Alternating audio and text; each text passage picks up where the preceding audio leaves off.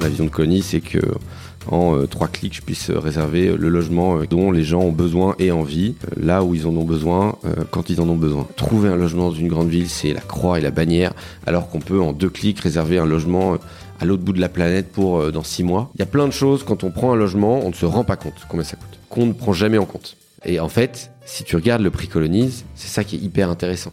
Et tu rentres et tu poses tes valises, tu n'as rien à faire. T'as pas besoin d'appeler un contrat d'électricité, t'as pas besoin d'appeler. Il se passe des choses, il se passe des choses, et tu sais pas ce qui va se passer. Mais tu vas rentrer, t'as un pote qui va te proposer d'aller boire un coup, qui va inviter quelqu'un que tu vas rencontrer. Voilà, il y a une sérendipité dans ce produit qui est hyper agréable, et, surtout euh, quand t'es à ce stade-là de ta vie, quoi. C'est ce, dont t'as envie, t'as pas envie de t'enfermer, t'as envie de t'ouvrir.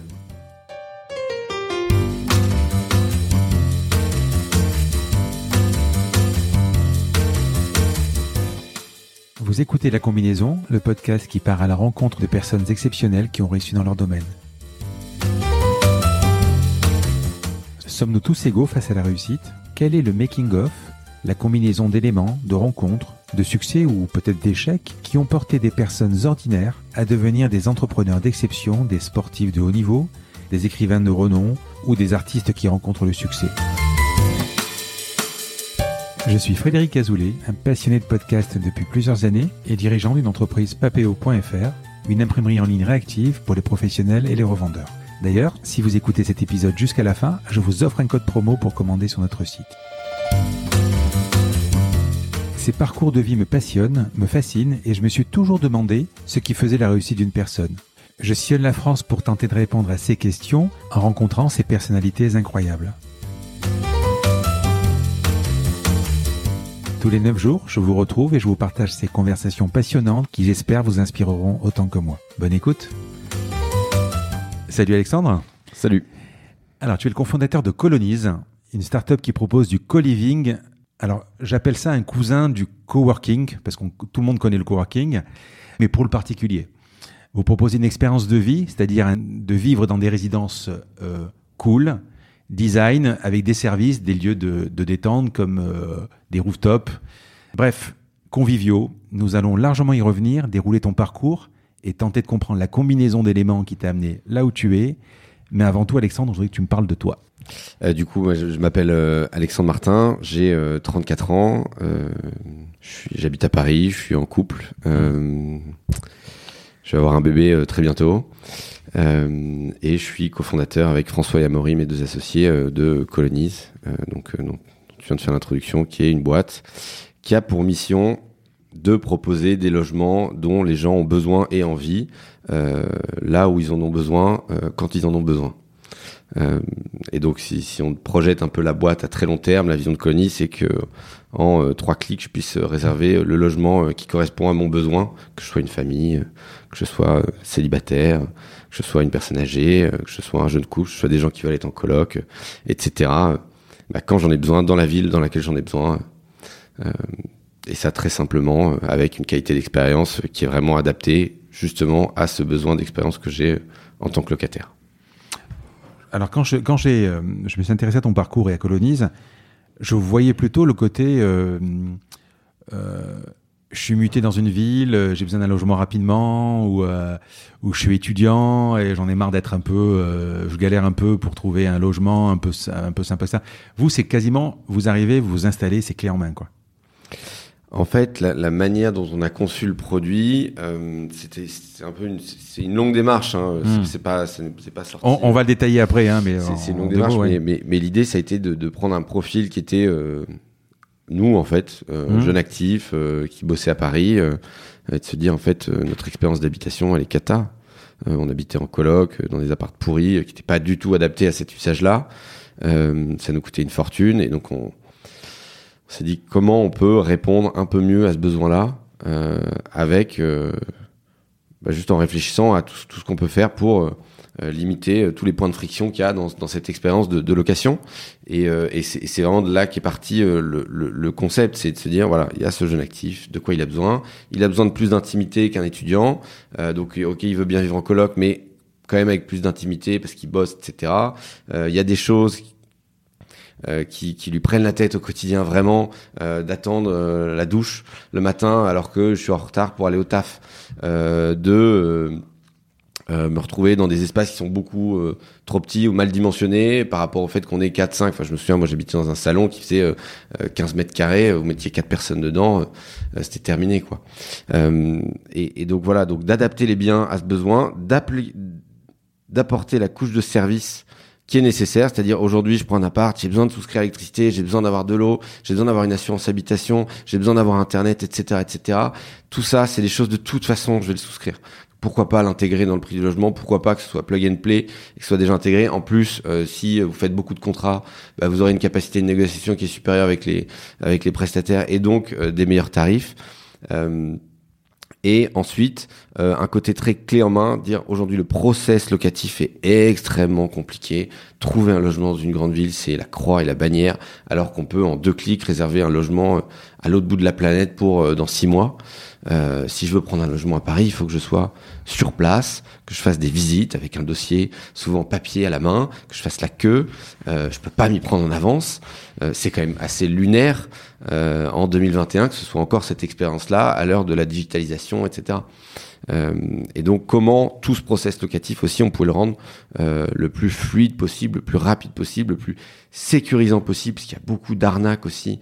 Euh, et donc voilà, c'est en fait c'est plein de petits points à toutes les étapes, euh, que ce soit dans euh, euh, le lieu physique, que ce soit dans la couche servicielle que vous allez apporter, que ce soit dans la digitalisation, que ce soit même dans l'expérience que vous allez avoir en termes d'interaction avec les autres locataires qui ont partagé des espaces. Je règle tous les problèmes et je rajoute des choses qu'il n'y avait pas forcément à côté. Voilà, pour à la fin avoir une expérience qui est radicalement différente de ce que je peux trouver dans l'appart d'à côté, dans la même rue. Quoi. Allez, on va rembobiner. T'es né où?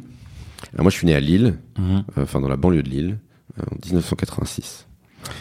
Quel genre d'enfance tu as eu euh J'ai une enfance très très classique, bourgeoise, de province. voilà, mes parents CSP+. Qu'est-ce qu'ils font? Lycée catholique. ils sont. ma mère, elle est RH et, et, mon père, il est mandataire judiciaire. Ah oui. Pour les entreprises. Hein. S'occupe des entreprises en difficulté. D'accord. Tu as fait les secs? J'ai fait euh, les secs, ouais. J'ai mmh. fait les secs après, euh, après 4 euh, ans de prépa. Ah oui? Ouais, ouais. J'avais vraiment envie d'y aller. et, et c'est là d'ailleurs que j'ai rencontré mes associés. les, les prépas, c'est des prépas de 2 ans ou c'est des prépas 1 an? Normalement, c'était 2 ans. D'accord. Donc tu as, fait, as redoublé quoi en fait Ouais, j'ai doublé, doublé. D'accord. j'ai deux fois doublé. Et tu as rencontré des associés de Colonies à l'ESSEC là-bas? Ouais, c'est, l'histoire qui est toujours marrante et qui boucle un peu l'histoire. C'est que, en fait, le, premier jour de notre scolarité, on arrive dans une résidence étudiante où il y a hmm. pas mal de. où c'est un peu format de colocation. Euh, et on se retrouve dans la même coloc à trois par hasard. Et on a Ces trois-là? Ouais. C'est marrant. Ces, deux autres, ouais. C'est vrai, c'est assez marrant, ouais. Mais comme quoi, ça, ça crée des liens de, vivre ensemble. Ouais. Tu es diplômé de l'ESSEC, ou même avant. Tu avais envie de faire quoi? Je savais pas trop, honnêtement. Et donc, euh, j'ai pris euh, un peu les, les, voies euh, classiques, on va dire, qui permettent de continuer à apprendre et de pas trop se poser de questions.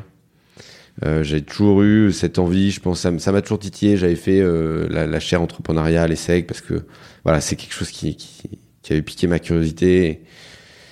Mais, mais ça n'en était pas devenu une passion non plus. Euh, je savais pas trop, honnêtement. Donc, je suis parti faire de la banque d'affaires parce que c'était une des voies classique euh, où je savais que j'allais beaucoup bosser, beaucoup apprendre, euh, être plutôt bien payé. Voilà, c'était c'était un peu un, un, non choix au départ. Euh, chez qui? J'étais chez Rothschild. Bien. Ouais, bah c'était c'est très bon, enfin c'est un des un des très beaux noms de, de la place, donc mmh. j'étais j'étais assez content de rentrer chez eux. Tu faisais quoi chez Rothschild? Alors moi j'étais analyste en fusion acquisition, donc euh, je participais à des process euh, de vente, euh, d'acquisition, mmh. principalement soit de filiales, soit d'entreprises entières, pour des fonds de private equity, pour des industriels qui veulent étendre leur activité ou céder une de leurs filiales, restructurer leur capital, voilà.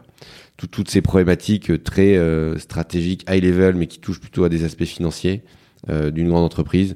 Ce qui était, euh, franchement, en termes d'apprentissage, c'est vraiment génial parce que mm. vous vous retrouvez vraiment sur des, des, problématiques que vous pouvez pas toucher quand vous avez 25 ans, euh, euh, que vous êtes en démarrage de carrière, quoi. en tout cas, quand vous êtes dans ces groupes-là. En étant conseil, vous avez accès à, ces personnes-là qui racontent la stratégie de la boîte, comment ça fonctionne, ce qu'ils veulent faire, etc. Et après, ce qu'on apprend aussi là-bas, c'est à travailler, hein, parce qu'on travaille énormément.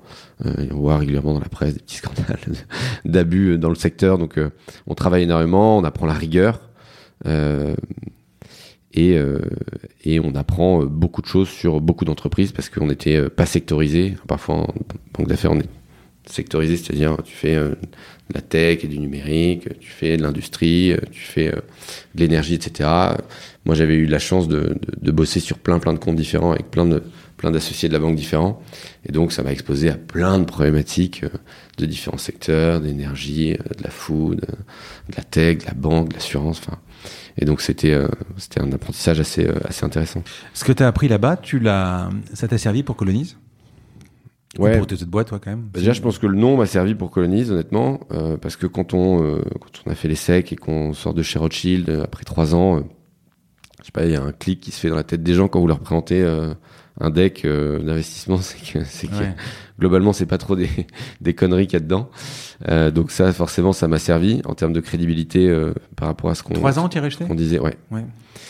Et, euh, et après, ça m'a servi parce que j'ai vraiment appris. Euh, en fait, vu qu'on vend des sociétés, on apprend à raconter des histoires. L'investissement, euh, c'est que raconter une histoire. Euh, et est-ce que l'histoire, elle est, elle est, comme disait, crispy ou pas Est-ce qu'elle prend forme dans la tête des gens ou pas?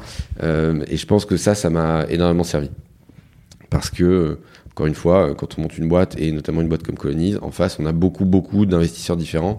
Alors des ventures capitalistes qui vont financer la croissance de la société, mais nous, on a la particularité d'avoir besoin de fonds immobiliers aussi pour euh, grandir. Euh, et donc, en permanence, on pitch des investisseurs immobiliers pour qu'ils nous accompagnent dans notre croissance et qu'ils investissent sur les sous-jacents euh, de nos exploitations, qui sont les murs. Et, et je pense que voilà, tout ce que j'ai appris là-bas sur dérouler un pitch, raconter une histoire sur une société, ça m'a beaucoup beaucoup servi, plus tous les apprentissages techniques, financiers, etc., euh, qui sont bien sûr utiles dans n'importe quelle entreprise.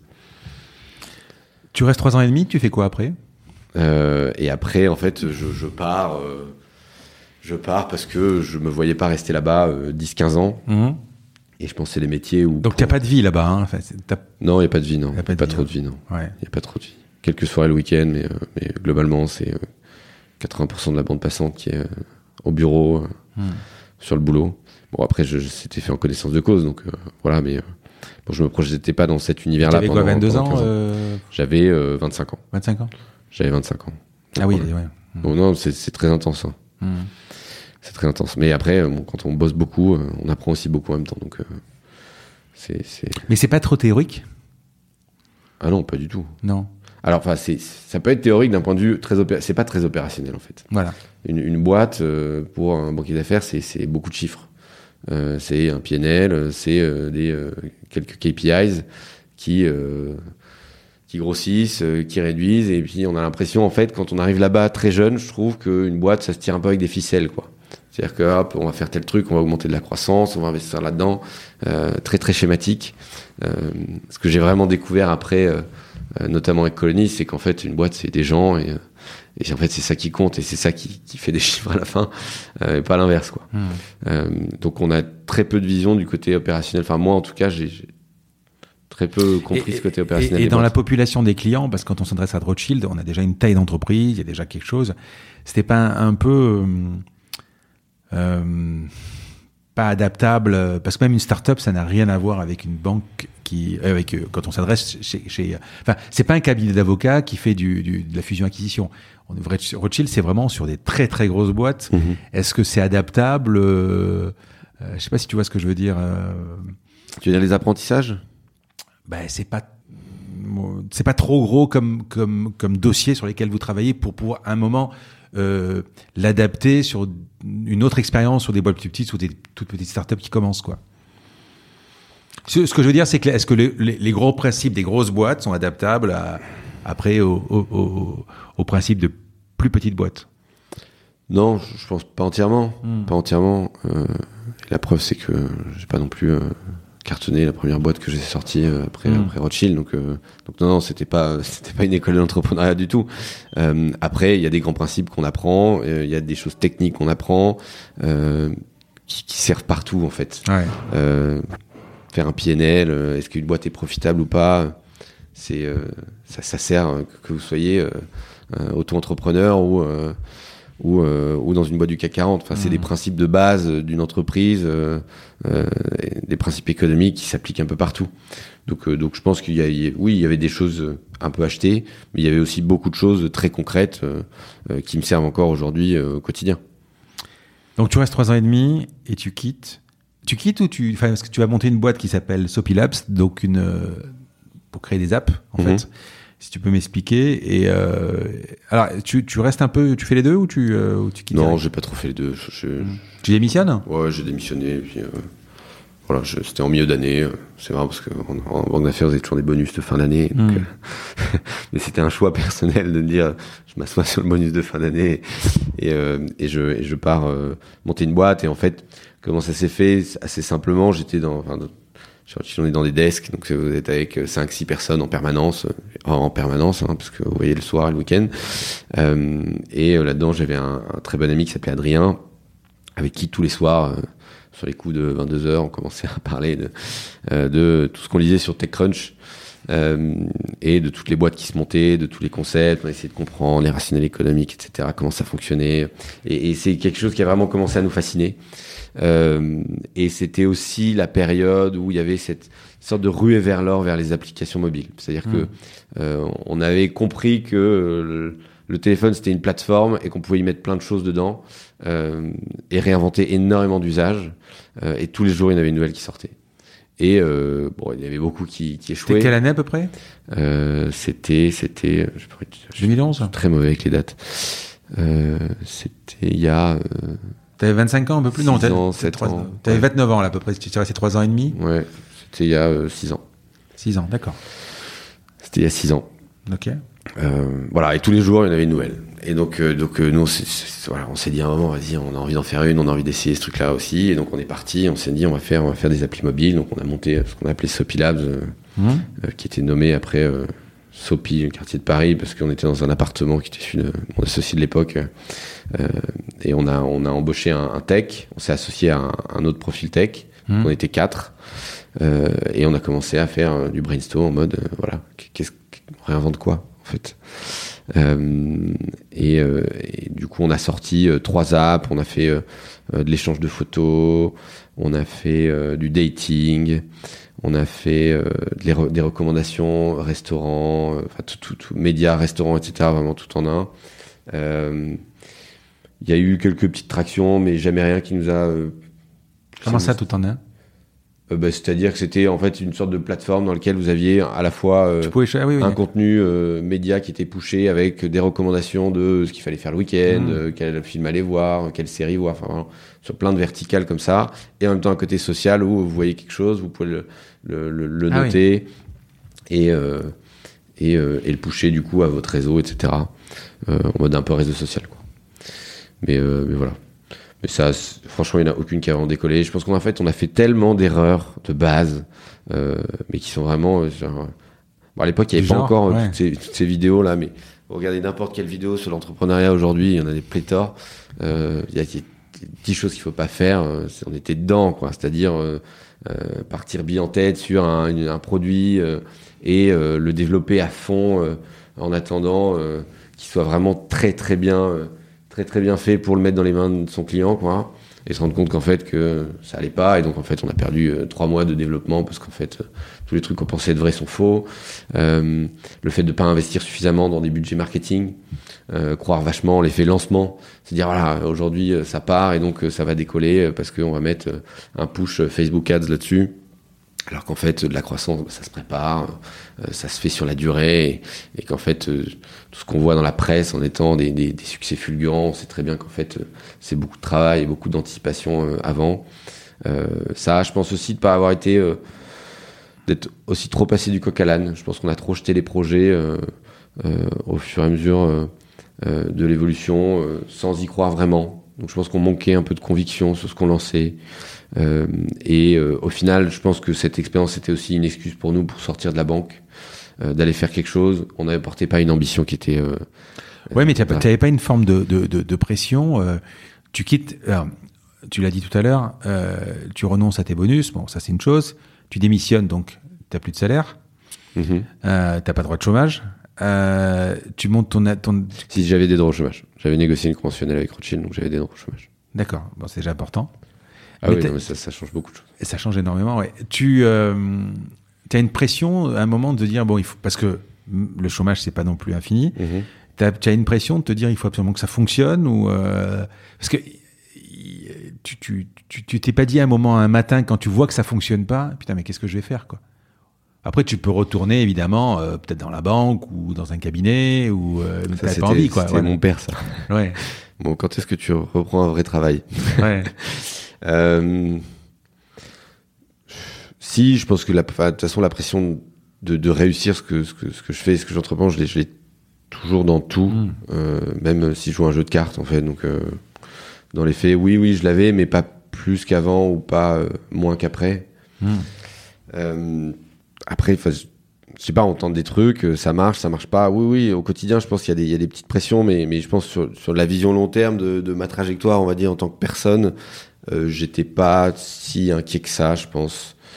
Euh, parce que c'était une décision, enfin, faire ça, c'était une décision qui était réfléchie, arrêter ça, c'était une décision qui était réfléchie, lancer Colonize, euh, pareil, c'était quelque chose qui était réfléchi, et, et en même temps, ce qui- tout ce qui arrivait à côté, euh, alors Gansky, qui, un peu une sorte de, de parenthèse en, en side, et, et, ça, la transition s'est faite très, euh, de façon très, très smooth, quoi. Mm. Euh, c'est au moment où ça, ça commençait à.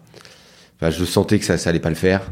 euh, au bout un peu plus d'un an, où j'ai commencé à me dire, attends, euh, ça, c'est pas, c'est pas viable. Donc, euh, qu'est-ce que tu vas faire? Mais- Et en fait, la transition s'était déjà faite au moment où il a fallu acter le fait qu'on arrêtait. Je savais déjà que j'allais partir sur Parce que là tu as euh, tu as Adrien qui est ton associé. Mhm.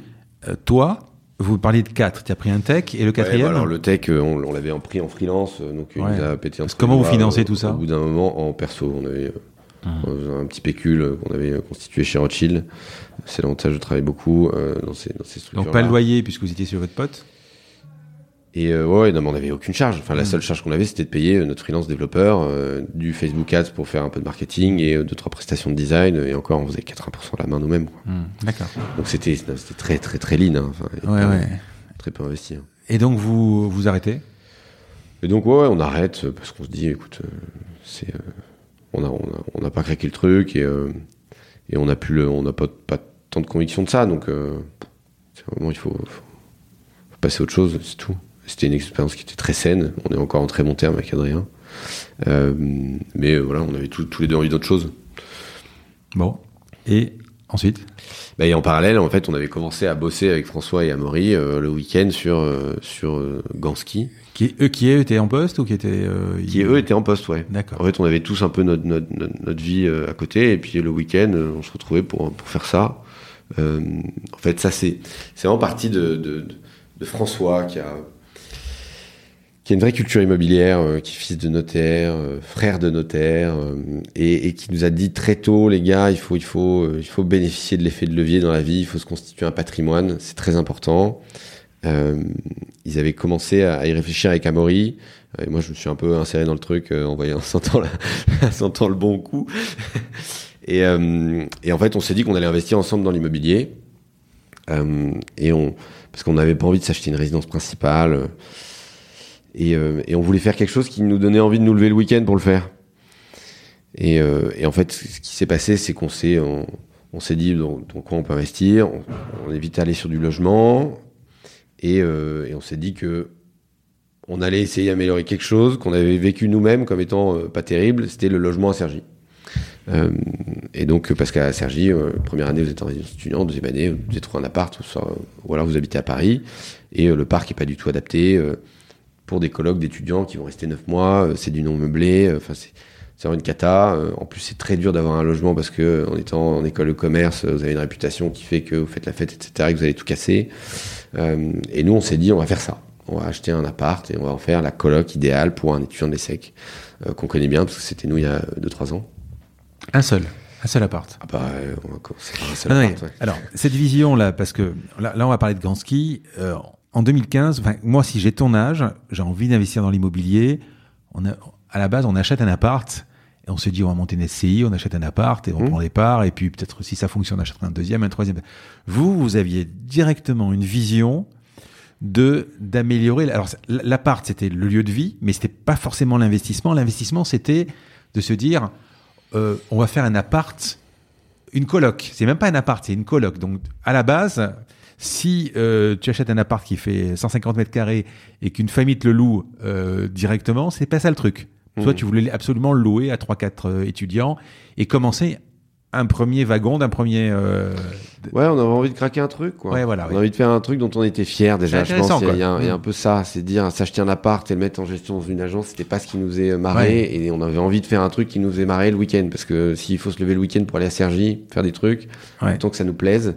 Et, euh, et donc je pense qu'on avait envie de faire un truc qui était bien euh, et duquel on était fier Hmm. euh, profondément. La deuxième chose, c'est qu'on avait une analyse assez froide du, marché immobilier.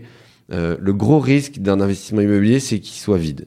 C'est-à-dire qu'il n'y ait plus de flux et donc on doit rembourser un emprunt, etc. Alors que euh, donc le, risque, c'est la vacance. Et donc on s'est toujours dit, il faut toujours faire mieux qu'à côté.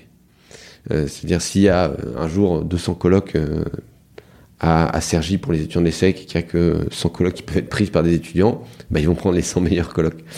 Euh, et donc à nous de faire les meilleurs produits euh, pour commercialiser plus facilement. Non, puis il y a quand même euh, peu de chances que s'il y a quatre colocs, il y en ait les quatre qui partent d'un coup, quoi. Il y en a trois qui vont par... un qui va partir, deux, etc. Ouais, ouais. Mais voilà, donc c'était vraiment la démarche. Mais comment vous avez eu cette idée je saurais Alors j'ai lu que vous avez fait un voyage au- au- au- aux US. Ouais, mais ça c'était un peu plus tard. hein. C'était vraiment plus tard. au moment où on a voulu industrialiser la, la, la façon de faire avec, Ouais. avec Colonies. Mais, euh, mais au début, c'était vraiment de se dire euh, ah non, mais enfin, on va investir à Sergi, on va le faire pour un locataire. Donc, euh, donc on va adapter notre bien à ce locataire et se dire ok, dans les colocs à Sergi aujourd'hui, il n'y a pas de lave-vaisselle, bah, c'est quand même chiant, on va mettre un lave-vaisselle. Hmm. Euh, 80%, c'est des lits, une place, une place et demie. Bah non, nous, on va mettre des lits de place parce qu'on sait ce qui se passe quand on est étudiant, euh, etc., etc. Et c'est que des petits trucs. Hein. C'était pas non plus euh, hyper difficile à faire, hein, d'inclure l'électricité, euh, l'eau euh, dans le prix de l'appart, Internet, etc., pour que ce soit clé en main, euh, qui est un petit peu plus que le mobilier euh, légal du logement meublé pour faire en sorte que les mecs arrivent vraiment avec leurs valises euh, et qu'ils aient besoin de rien.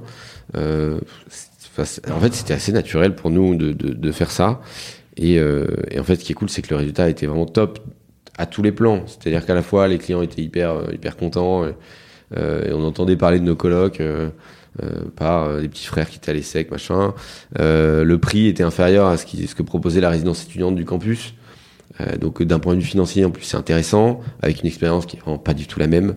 Euh, faut voir les colocs, elles sont vraiment sympas. Enfin, par rapport à ce, qu'on, ce dans quoi on habitait à Paris à l'époque, c'était beaucoup mieux.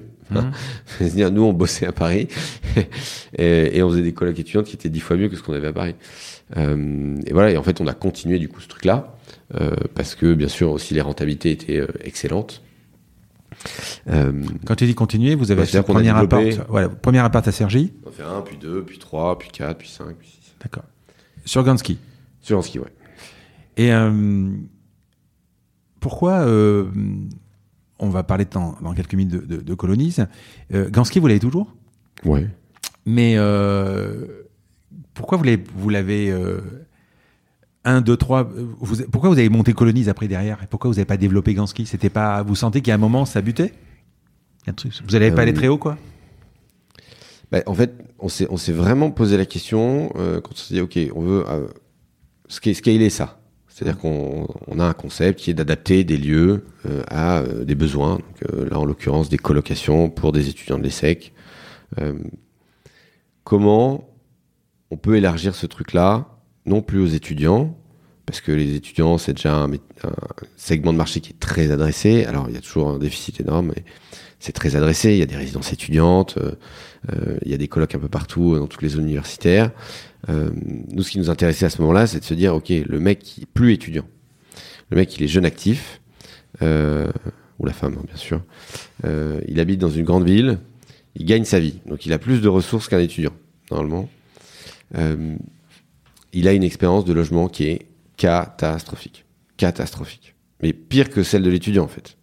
Parce que euh, bah, n'a pas forcément ses parents qui sont garants et on n'accepte plus forcément de garants quand on gagne sa vie, euh, parce que soit il est en période d'essai, euh, euh, soit il a un format en plus de, boulot qui est moins compatible que ça avec les dossiers demandés par des bailleurs, freelance, indépendants, médecin qui se met à son compte, avocat qui se met à son compte, enfin que des choses qui, en démarrage de vie active, permettent pas d'avoir un appart facilement, des qualités d'appart qui sont quand même catastrophique, euh, on va se le dire.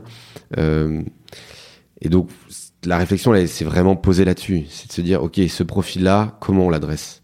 Euh, Et, c'est de là qu'a démarré toute la réflexion de Colonise, avec l'apprentissage qu'on avait eu de Gansky. C'est-à-dire que si on mutualise des espaces, on peut avoir une meilleure expérience et aussi un coût par rapport à cette expérience qui est moins élevée.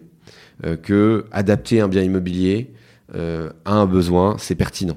C'est-à-dire que, euh, d'après ce que j'ai compris, hein, Gansky, c'est à peu près le laps de Collodi, à peu près. Enfin, vous êtes. Ouais, c'est quelque chose qui nous a qui nous a mis la puce à l'oreille sur. en fait, il y a quelque chose énorme à faire avec cette approche-là. Mais sur les 1, 2 ou 4 appartes que vous avez achetés, c'était des appartes. Euh, C'était une approche patrimoniale. On préparait notre retraite. Quoi. Voilà. Mais par contre, euh, vous arriviez, vous faisiez quelque chose de classique, c'est-à-dire que vous achetez l'appart, vous refaites les peintures, vous faites quelque chose. Bon, il faut que l'appart soit à peu près euh, adaptable pour une coloc, c'est-à-dire trois, quatre chambres et peut-être un, super salon. Euh, mais il y avait rien de, euh, il n'y avait pas de trame en fait. tandis que dans Colonise, vous allez, on va parler de déco, on va parler de lieu de vie, on va parler de pas mal de choses. Euh, là, c'était uniquement, comme tu dis, c'est euh, des apparts qui ont même pas de rapport les uns avec les autres, en fait, sur Gansky. Non, après, ils se ressemblent beaucoup quand même. Hein, parce que une fois qu'on a fait un et qu'on a trouvé les, trucs qui marchaient, on les a quand même répliqués. Ouais. Euh, mais on va dire que c'était peut-être moins réfléchi. Mmh. C'était moins, on a eu moins de, moins, aussi moins d'intelligence et de talent sur ces questions-là. Mais on est, on est plutôt fiers aussi de, ce qu'on a fait de ces apparts. Hein, et on est content. Mais oui, oui, enfin, colonies, c'est un, un, autre niveau sur tous les plans, enfin, que ce soit la déco, euh, euh, la répartition des espaces, du niveau de service, la façon de le gérer, enfin, ça n'a strictement rien à voir, euh, parce que faire 5-6 apparts, c'est simple, en faire 1000, c'est un autre niveau de, de complexité. Mmh. Et donc, je pense qu'il y a ça aussi qui, qui diffère vachement. C'est l'ambition qu'on y, avait, qu'on y a mis. Colonise, 2017. Donc, mmh. de ce qu'on vient de dire, il y a la réflexion, et vous avez envie d'élargir un peu la population euh, des, des, euh, des, locataires. Comment, comment l'idée arrive de, de colonise cette maturité euh, vous, vous avez appris le métier, vous savez ce que vous pouvez faire, et vous dites non, à un moment, euh, vous avez eu votre expérience de colocataire, vous, mmh. tu me dis depuis une demi-heure, c'est catastrophique. quels sont un peu les les, dans la roadmap, les, les, les pain points, je, je, suis en train de les comprendre, mais quelle était la roadmap euh, pourquoi vous avez créé Colonies en fait? Je pense que bah, le, momentum de, création de mm. Colonies euh, est dû notamment au fait que je pense dans nos vies euh, pro mm. aussi, on, est, on est arrivé un peu à une croisée des chemins. moi j'étais sur Sopilabs qui commençait à péricliter. Amaury avait aussi avait fait euh, du, du, venture capital chez Jaina. Ensuite, il était parti euh, dans une des participations de Jaina pour bosser sur le déploiement de, de, de, de boutiques brick and mortar. Jaina, c'est la boîte de Marc Simoncini. Ouais, exactement. Et, euh, et euh, François était dans une petite foncière, il, avait, il était sorti de chez Unibail Rodamco. Euh, et pareil, je pense que voilà, c'était. Bah, tous des financiers quand même. Plutôt, plutôt pépère. Ouais, financier, mais très immobilier. Mmh, D'accord. Pour, pour François. Euh, et Amaury avait quand même fait un peu d'opérationnel. Et, euh, et, donc je pense que c'était le bon moment pour se poser la question de ok est-ce qu'on est ferait pas quelque chose ensemble? Je pense que le drive premier c'était ça, c'est qu'on avait tellement apprécié bosser ensemble sur le week-end sur nos appartes euh, Gansky. Euh, Combien vous en aviez à l'époque à peu près? Euh, Je pense qu'on avait 5 5 ouais. Euh, que voilà, on a voulu se dire vas-y on, on, fait un truc ensemble.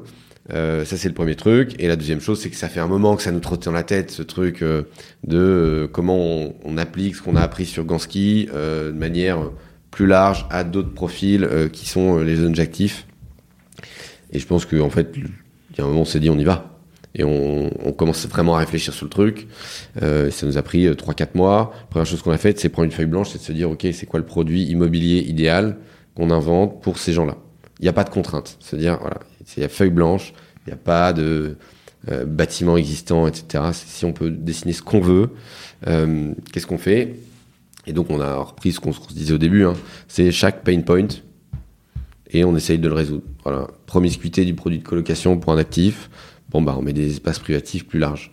Euh, bénéfice de partager l'espace pour avoir des espaces plus grands. Bah, si on mettait un peu plus de personnes, comment structurer le truc et qu'est-ce qu'on pourrait euh, inventer comme espace commun qui permet d'augmenter l'expérience, etc. Et ça nous a créé un peu notre vision un peu holistique du, truc où, en fait euh, l'idéal c'est l'immeuble de, de 100 appart où vous avez du coup des des apparts privatifs qui en sont vraiment euh, avec sa propre salle de bain, une propre kitchenette, en mode si je veux vivre en autarcie, je le peux. Euh, et si j'ai envie de voir personne, bah, je suis pas contraint de, de le faire. Ces appartes euh, privatifs sont intégrés dans des sortes de grandes colocs où en fait je vais pouvoir matcher les gens entre eux et faire en sorte qu'ils s'entendent bien et faire en sorte que l'espace commun qu'ils vont partager, qui va être plutôt salon, cuisine et peut-être en extérieur, euh, bah, ils vont être hyper à l'aise dedans parce qu'ils connaissent très bien les personnes qui vont y croiser et donc ils peuvent y être en pyjama. Euh, et après se dire, ok, j'ai peut-être des, des grappes de 8, 10 personnes comme ça, des maxi-colloques d'appart en fait, et pas de chambre, euh, et je les, je les empile. Et après, en fait, je vais demander à tout le monde aussi de payer un mètre carré de plus ou deux mètres carrés de plus. Euh, mais quand on a 100 personnes, ça fait 100, 200 mètres carrés. Et là, qu'est-ce que j'y fais? Ben, J'y mets un rooftop, j'y mets un jardin, j'y mets une salle de sport.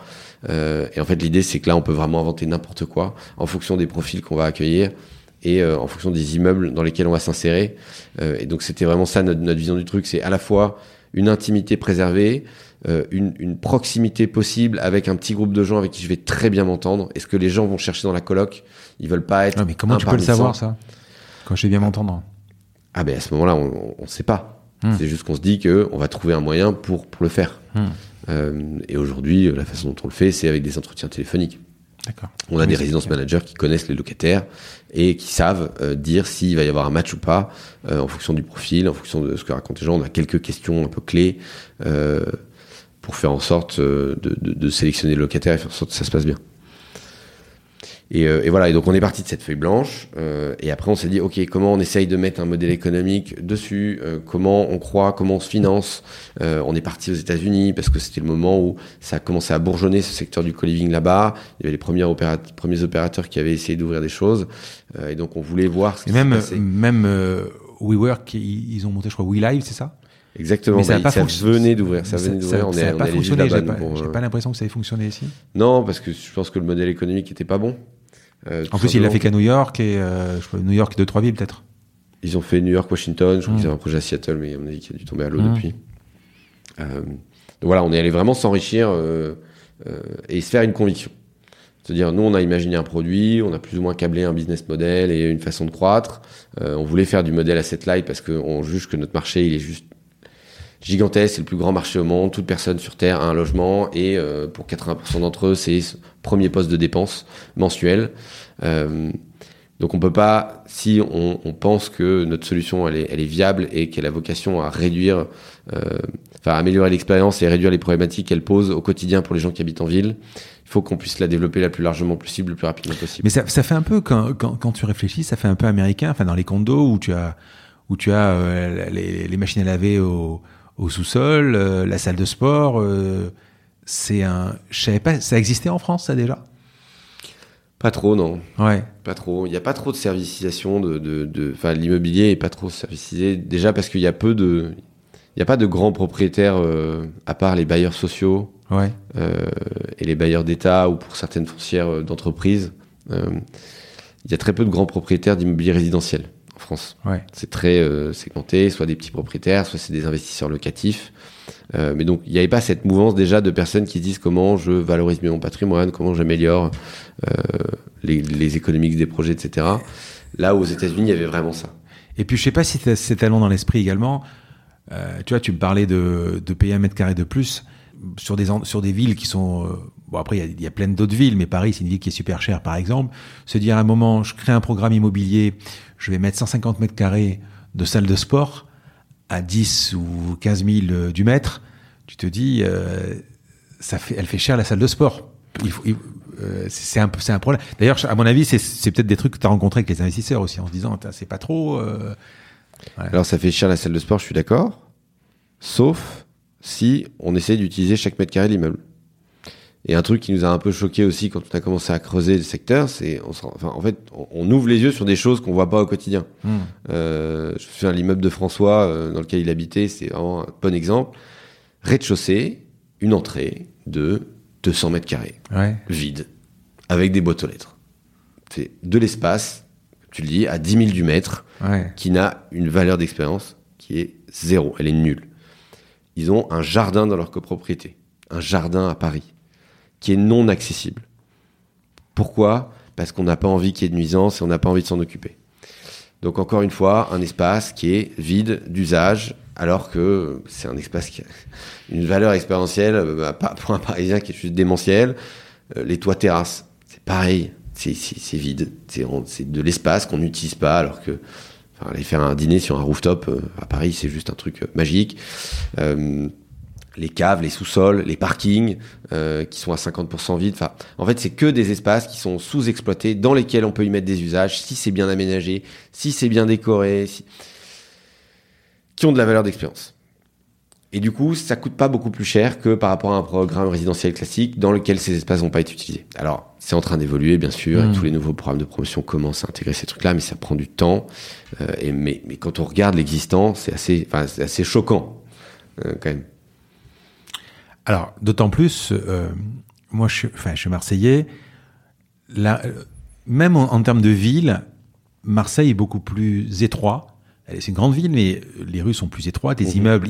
On a, on a, enfin, à ma connaissance, on n'a pas des, des halls d'entrée euh, comme ça. Bon, je n'ai peut-être pas vu 200 mètres carrés, mais des 100 mètres carrés, j'en ai vu beaucoup. À Paris, c'est hyper fréquent. Euh, ça se voilà. Et tu c'est vrai que tu c'est bizarre de te dire des cours intérieurs, une sorte qu'une cour intérieure, alors qu'un cours intérieur, tu mets les plateaux, tu fais ce que tu, Mmh. tu crées. C'est incroyable ce que tu peux faire dans une cour. Et c'est c'est vrai que cette culture, alors de l'époque d'Haussmann, c'est pas pareil. Aujourd'hui, ça revient, mais l'entre-deux, euh, l'entre-deux, c'est vrai, on, on peut se poser des questions pourquoi on n'a pas aménagé ça, quoi. Ouais, c'est vrai. C'est hyper étonnant. Mm. J'ai- pas, la- j'ai pas la réponse honnêtement, mais euh, mais c'était une des euh, soupapes de valeur qu'on avait vu nous en, en, en construisant ce produit. C'est de dire qu'on va exploiter chaque mètre carré et y mettre de l'usage systématiquement. Comment vous arrivez euh, D'abord, est-ce que vous, vous, vous, vous cherchez plutôt euh, des, des programmes neufs? Vous réhabilitez Vous adaptez Qu'est-ce qui, quel est votre alors, premier programme Fontainebleau, je crois, il me semble, c'est le Mhm. premier. Euh, Qu'est-ce qui vous attire en fait Euh, Qu'est-ce que vous cherchez? Fontainebleau, c'est un, heureux hasard.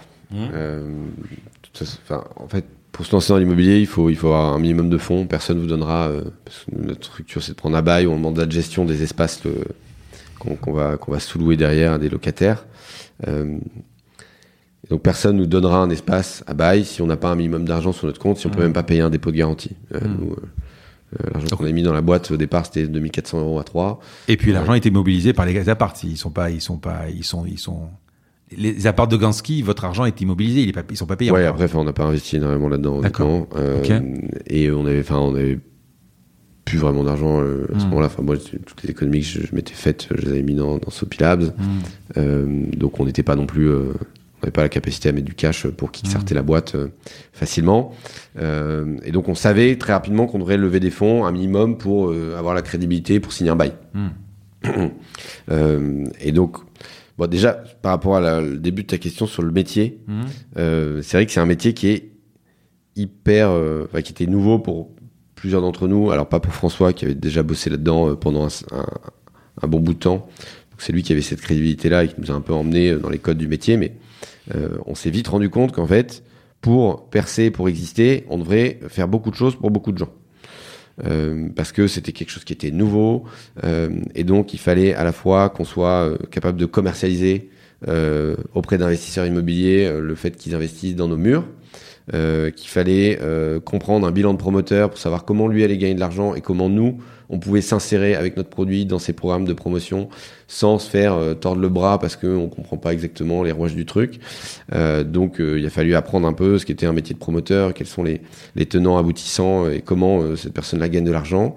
Il a fallu apprendre alors apprendre c'est un grand mot, hein, mais comprendre le métier d'architecte, bah, parce qu'il y avait une composante euh, architecturale forte dans notre produit, euh, et donc on a vite recruté euh, un architecte chez nous pour euh, bah, pour dessiner les plans, parce qu'en fait, ce qu'on se disait, c'est la, la pire angoisse qu'on ait, c'est de bosser sur un projet. Ça prend toujours du temps, l'immobilier. C'est la grande frustration d'une boîte comme Colony, c'est qu'il y a un sous-jacent qui est physique, et donc le temps qui se déploie, etc., ça prend du temps. La pire chose qui puisse nous arriver, c'est qu'un on, on fasse un cahier des charges pour un immeuble et qu'il ouvre et que ce soit pas notre produit. Euh, et donc tous les choix architecturaux qu'on faisait, on pouvait pas les reprendre après parce que ça coûte trop cher. Euh, Donc une fois, si le truc est mal fait, bah, pendant 10 ans, on a un truc qui est mal fait. Euh, donc il a fallu comprendre ce métier-là assez vite et s'entourer de gens euh, pertinents là-dessus euh, pour nous aider. Euh, et après, il y a tout le métier euh, derrière qui est l'opérationnel, qui est aussi un vrai métier euh, de contractualisation, de faire de l'acquisition de, locataires, de gestion de prestataires, euh, de gestion de maintenance, de lieux, etc. Euh, plus euh, notre envie de, de mettre des outils tech là-dessus. Euh, et donc en fait, on avait une palette de, de métiers euh, à intégrer dans la boîte et à comprendre nous pour pouvoir les piloter, qui était hyper large. Et donc ça a été assez intense au départ hein, de- d'essayer de comprendre tout ça. Donc ça c'est le premier truc. Après, par rapport à Fontainebleau, en fait nous, comme je te disais, on avait une vision très holistique du truc. Donc la première, la première personne qu'on est allé voir, c'est des promoteurs. Disant, vous allez faire des programmes neufs, parce que a priori, il faut tout changer dans la répartition des espaces pour optimiser l'expérience et utiliser chaque mètre carré. Donc il faut faire du neuf. Donc on est allé voir des promoteurs, on a commencé à répondre à des appels d'offres avec eux, etc. Et c'est comme ça qu'on a eu nos premiers projets assez long-termistes, parce que forcément, le temps de déposer un permis, de faire des travaux, euh, de livrer et de commencer à exploiter, euh, il se passe toujours euh, trois ans. Et donc en parallèle de ça, on a commencé à faire une levée de fonds de seed euh, d'un million d'euros. Euh, et on a mis autour de la table plein de plein d'investisseurs, euh, notamment des gens de l'immobilier, notamment des business angels de la tech. Euh, et en fait, il y a une personne qui autour de table nous a dit moi j'achète régulièrement de l'immobilier. Est-ce que ça vous intéresse de, de regarder ce que j'ai acheté et peut-être vous pouvez faire un co-living là-dedans? Et donc on tombe sur cette propriété de Fontainebleau qui sont fait deux grandes maisons avec un jardin au milieu qui rentrait en travaux deux semaines plus tard. Et euh, Neuf, hein, donc. euh, c'était non, c'est de la réhabilitation, mais très lourde, très Mmh. lourde, euh, où on refaisait tout, l'électricité, toutes les, tout le cloisonnement, euh, tout, les, enfin toutes les salles de bain, toute la plomberie. donc vous pouviez, quand c'est rentré, vous pouviez interrompre le truc et, et adapter plus ou moins? On pouvait adapter plus ou moins. On avait quand même des grosses contraintes budgétaires pour le faire euh, et des contraintes de temps parce qu'il y avait déjà un architecte qui avait déposé un permis de construire, etc. Donc il fallait rentrer dans ces dans ce, dans, ce cadre-là, euh, ce qui n'est pas forcément évident quand on dit euh, nous on va tout casser, euh, on va faire des espaces privés, des espaces partagés. Euh, mais bref, on arrive à, à rentrer là-dedans. Au début, on, on y était allé un peu à reculons en se disant ah, il y a déjà il y a beaucoup de compromissions dans le produit qu'on va faire par rapport à ce qu'on avait imaginé. C'est euh, 14 locataires, c'est pas 50 locataires. Donc il y a moins d'espace commun. Est-ce qu'on va créer assez de valeur pour un que ce soit pertinent, deux que le modèle économique soit bon? Est-ce que cette taille d'actifs là euh, de 14 euh, unités, est-ce que c'est suffisant pour avoir une masse critique locale pour pouvoir opérer et être rentable? Parce que s'il y a une personne qui doit opérer ça, 14 unités ou 30 unités, je pense que le travail est à peu près le même. Euh, par contre, les économiques de la personne qui vient et qui se déplace, c'est pas les mêmes. Euh, donc on avait tous ces questions-là au moment où on s'est lancé à Fontainebleau. Et on s'est dit, on va y aller parce que déjà, un, il faut qu'on teste notre produit, il faut qu'on apprenne notre métier. Euh, et si attend, on va découvrir des trucs. Et surtout, de toute façon, on va faire des erreurs. Mais, Et, et donc, euh, au moins, mais Fontainebleau, euh, si vous l'aviez pas repris, il appartenait à qui? Bah, voilà, la même personne. C'est un, un- un Donc, particulier euh, qui avait qui investi, a- euh, un particulier, donc qui aurait, euh, Qui aurait divisé un appart et qui aurait vendu ses appartes. Non, il aurait fait des appartements locatifs, je pense. Mais euh, en Parce que- classique, euh, nu, non meublé. sur, sur les prochains colonies, enfin sur les prochains trucs, on, on va le voir. Mais moi, si on, on- on le sait quand on est promoteur, ce qui est très compliqué, c'est trouver du terrain.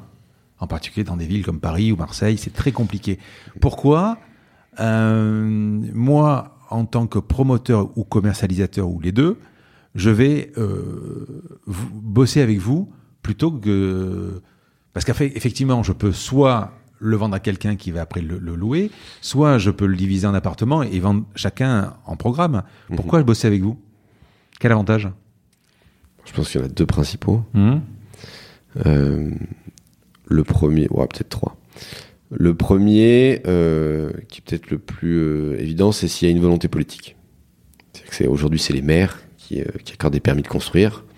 donc c'est les maires qui décident quels programmes vont être faits sur leur territoire. Si demain, il y a une mairie qui veut faire du co-living avec Colonies parce qu'elle aime le concept, qu'elle trouve que c'est pertinent euh, par rapport à la localisation de l'actif et que ça répond à une demande locale, euh, elle peut décider de le faire. Et donc, elle peut contraindre un promoteur euh, potentiellement à travailler avec nous. C'était aussi l'objectif des appels d'offres de la mairie de Paris à l'époque, qui ont eu lieu, les réinventer Paris, etc. C'était d'arrêter de faire des programmes trop classiques et d'essayer de, faire des programmes immobiliers qui avaient une valeur d'usage supérieure pour le quartier, pour les usagers, pour les gens qui allaient y vivre, pour les gens qui allaient y travailler, etc. Euh, donc ça, c'est le, premier avantage. Euh, c'est que ça permet aux promoteurs d'avoir potentiellement des opportunités immobilières grâce à nous. Le deuxième, forcément, c'est euh, de gagner plus d'argent. parce qu'un métier d'un promoteur, c'est, ça se résume en peu de choses, c'est j'achète quelque chose et je le revends plus cher. je dois le revendre le plus tôt possible. Il faut que je rentre dans mes coûts de travaux, etc. Mais je dois le rendre le, plus tôt possible, donc c'est de faire plus d'argent. Et donc, nous, l'enjeu qu'on a eu très tôt, et c'est notamment sur la partie architecturale qu'on a fait ce boulot, c'est comment on crée plus de valeur avec les mêmes mètres carrés. Donc, euh, euh, comment on met plus d'usage, comment on met plus de surface euh, utilisée, surface locative dans euh, un même immeuble euh, en mettant du co-living parce qu'on va exploiter bah, ses rez-de-chaussée, ses caves, ses rooftops, qu'on va avoir beaucoup moins de couloirs et de corridors que dans un, immeuble classique, etc., etc. Ce qui vous distingue d'une coloc classique, et c'était aussi le, les requis, c'est l'expérience de ville et, les services. Donc en fait, le, logement devient un, un service plus qu'une propriété en fait. Et vous cherchez à améliorer donc l'expérience d'habitation, surtout dans les grandes villes, j'imagine. Euh, si tu devais me convaincre de louer chez toi, en tant que locataire, qu'est-ce que tu me dirais? Bah, Déjà, je te, demanderais ce que tu recherches. Euh, mmh. Déjà, parce que je pense que dans tout procès de vente, il faut d'abord essayer de comprendre un peu euh, la personne qu'on a en face. 90% des gens à qui on parle, ils cherchent un studio. C'est un mmh. appart potentiellement seul, ou une coloc, mais bon, moins. Et, donc, je pense que mon discours, il vient vraiment de là. C'est de dire, OK, qui tu es, de quoi tu as besoin aujourd'hui euh, quand tu viens habiter à Marseille ou à Paris. Euh, et en fait, nous, ce qu'on va te proposer chez Colonize, c'est euh, très probablement une solution qui répond à tous tes besoins et même plus. parce que à la fois, tu vas avoir la chance d'avoir un espace vraiment intime, ta bulle, à toi, euh, où tu as 90% des usages que tu aurais dans un studio. Euh, tu as tes propres toilettes, tu as ta propre douche, euh, tu as un espace pour bosser, tu as un espace pour dormir, tu as euh, énormément de rangement pour mettre toutes tes affaires. Euh, si tu veux, on peut même avoir une kitchenette. Si tu veux, tu peux même avoir ton propre salon. Il y a différents types d'unités chez nous, des plus petites, des plus grandes. mais en plus de ça, tu vas bénéficier d'une qualité d'expérience via des espaces partagés que tu pourrais jamais avoir dans un appart avec ton budget aujourd'hui. Et, mais vraiment, c'est impossible. Euh, C'est-à-dire que tu veux dire que à loyer égal, vous serez quasiment moins cher? Si vous cumulez tout, hein, on parle de l'assurance, de l'internet, de l'électricité, euh, de l'eau, des charges. En fait, c'est hyper dur de, de, de, de, comparer, mais oui, on va être euh, ou sensiblement, à quoi, on va être sensiblement le même prix qu'un studio euh, dans la même rue. Euh, en gros, si tu prends en compte, déjà, alors il y a le côté prix, donc tout les, ce que tu vas payer et que tu ne vois pas dans ton annonce immobilière aujourd'hui, et c'est toute la complexité de vendre notre prix aujourd'hui, c'est qu'il y a plein de choses, quand on prend un logement, on ne se rend pas compte combien ça coûte. On voit son loyer, donc si je te demande aujourd'hui, par exemple, je sais pas si tu es locataire ou pas, mais euh, quand tu étais locataire, combien tu payais, tu vas me donner ton loyer brut. Hmm. Tu vas pas forcément me donner les charges, tu vas pas forcément me donner en plus ce que tu payes en électricité, ce que tu payes en eau, ce que tu payes en internet, tu payes en taxe d'habitation, ce que tu payes en assurance, ce que tu payes en maintenance de ton logement. Euh, parce qu'il y a quand même des obligations euh, dans le cadre d'un contrat de location, notamment de s'occuper d'une chaudière, etc., qui sont des coûts euh, qu'on ne prend jamais en compte. Et en fait, si tu regardes le prix colonise, c'est ça qui est hyper intéressant. C'est déjà c'est ultra transparent parce que tu as tout qui est inclus euh, par rapport à ces services-là. C'est extrêmement bien détaillé. Donc, tu rentres, tu poses tes valises. Et tu rentres et tu poses tes valises, tu n'as rien à faire. T'as pas besoin d'appeler un contrat d'électricité, t'as pas besoin d'appeler un, un truc d'internet. Et, et voilà. Et après, t'as tous ces espaces Non, mais partagés. je, je reconnais que ne serait-ce que l'internet, quoi. L'internet, t'arrives, tu, tu, tu, tu, tu t'aménages pas aujourd'hui, t'es internet demain.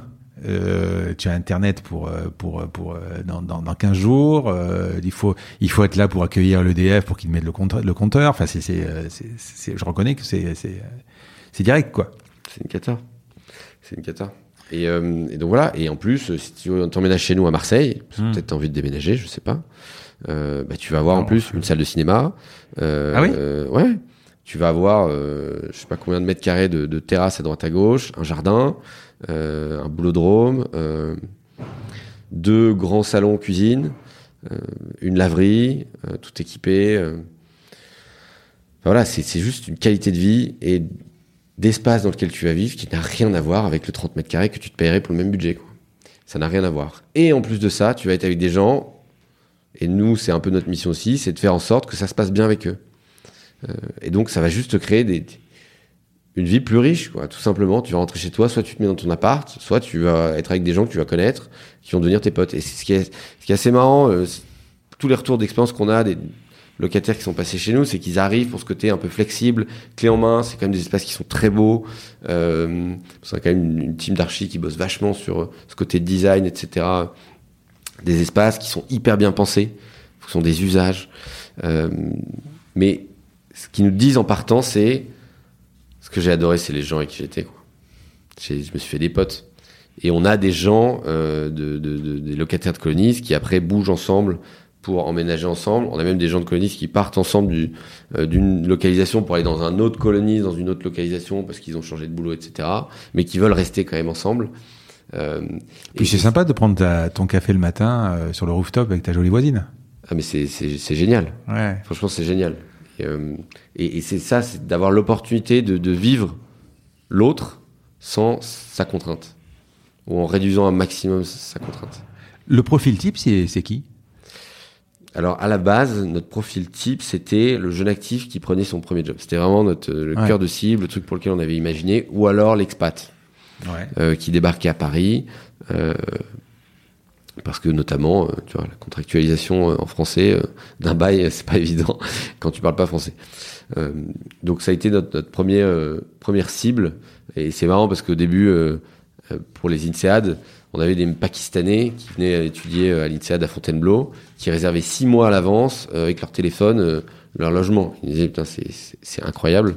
Donc donc c'est un une cible pour laquelle le produit marchait très très bien au départ parce que ça cochait vraiment 100% des cases. Tu vois le côté flexible, euh, les espaces, euh, le côté euh, t'as des potes à disposition quand tu arrives dans une ville où tu connais pas forcément grand monde et tu peux réserver en avance en plus.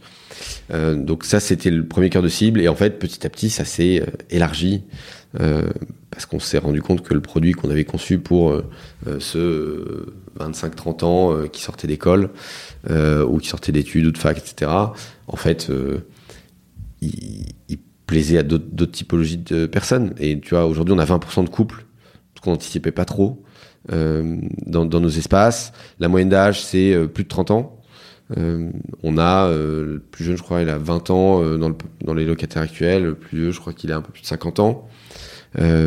Et, et à chaque fois, tu vois, quand tu fais venir une personne de 50 ans dans un espace où tu as majoritairement des gens de 30, 35 balais, tu dis que ça va matcher Et en fait, à chaque fois, ça marche hyper bien.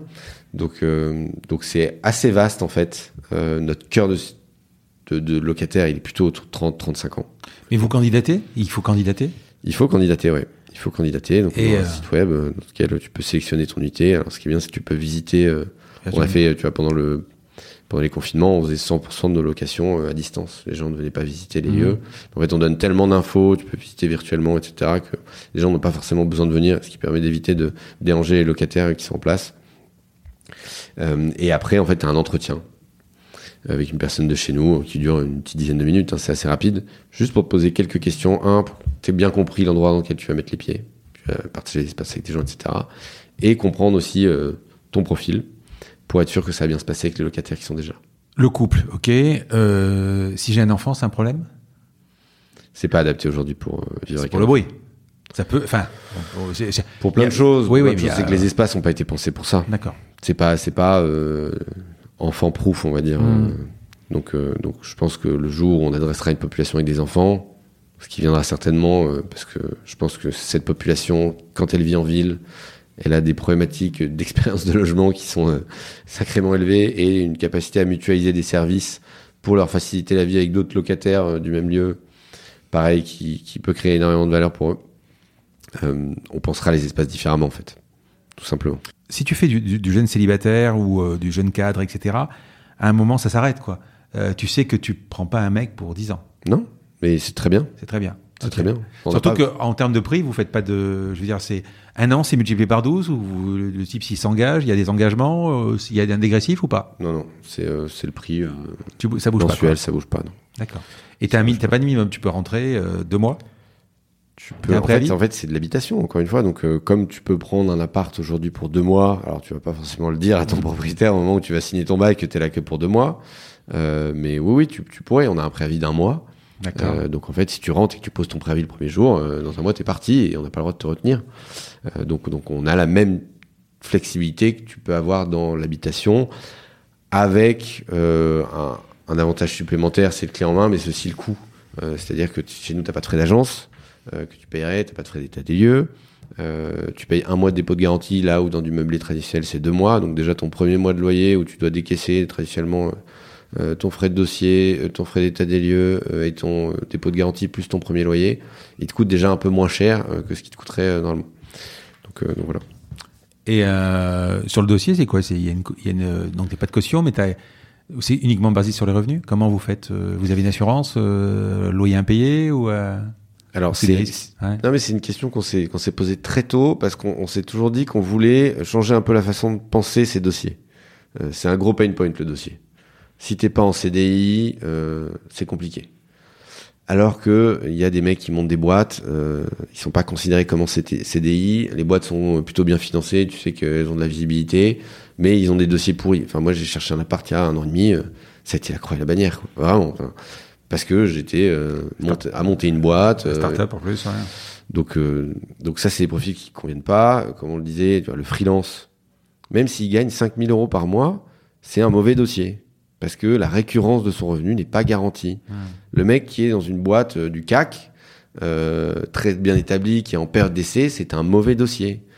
Le mec qui, qui a fait des bonnes études et qui sait ce qu'il va faire derrière, c'est un mauvais dossier.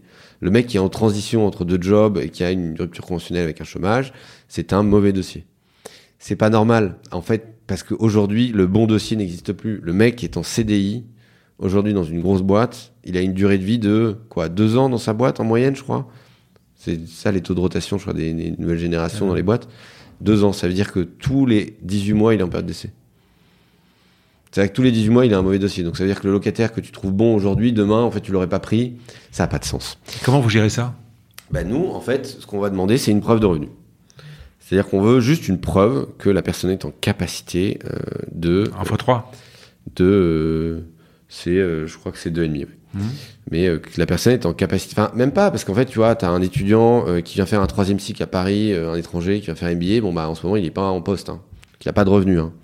Euh, si je paye 70 000 euros ma scolarité à l'INSEAD pendant un an je pense que a priori j'ai les moyens de me payer le logement qui va avec donc euh, donc en fait c'est plus de façon très pragmatique qu'on réfléchit à tous ces profils et après bon quand il y a des nouveaux types de Mais après, vous adaptez au avec des cautions et tout ça ou, ou- alors on a toujours le même dépôt de garantie Ouais, ouais. Non, la Euh, caution dans le sens. si t'es euh, pur étudiant, que t'as pas de revenus, que tu peux pas pouvoir de revenus, parents on va peuvent- demander une caution. ouais. D'accord. Euh, mais on le fait, enfin on le fait assez rarement, honnêtement.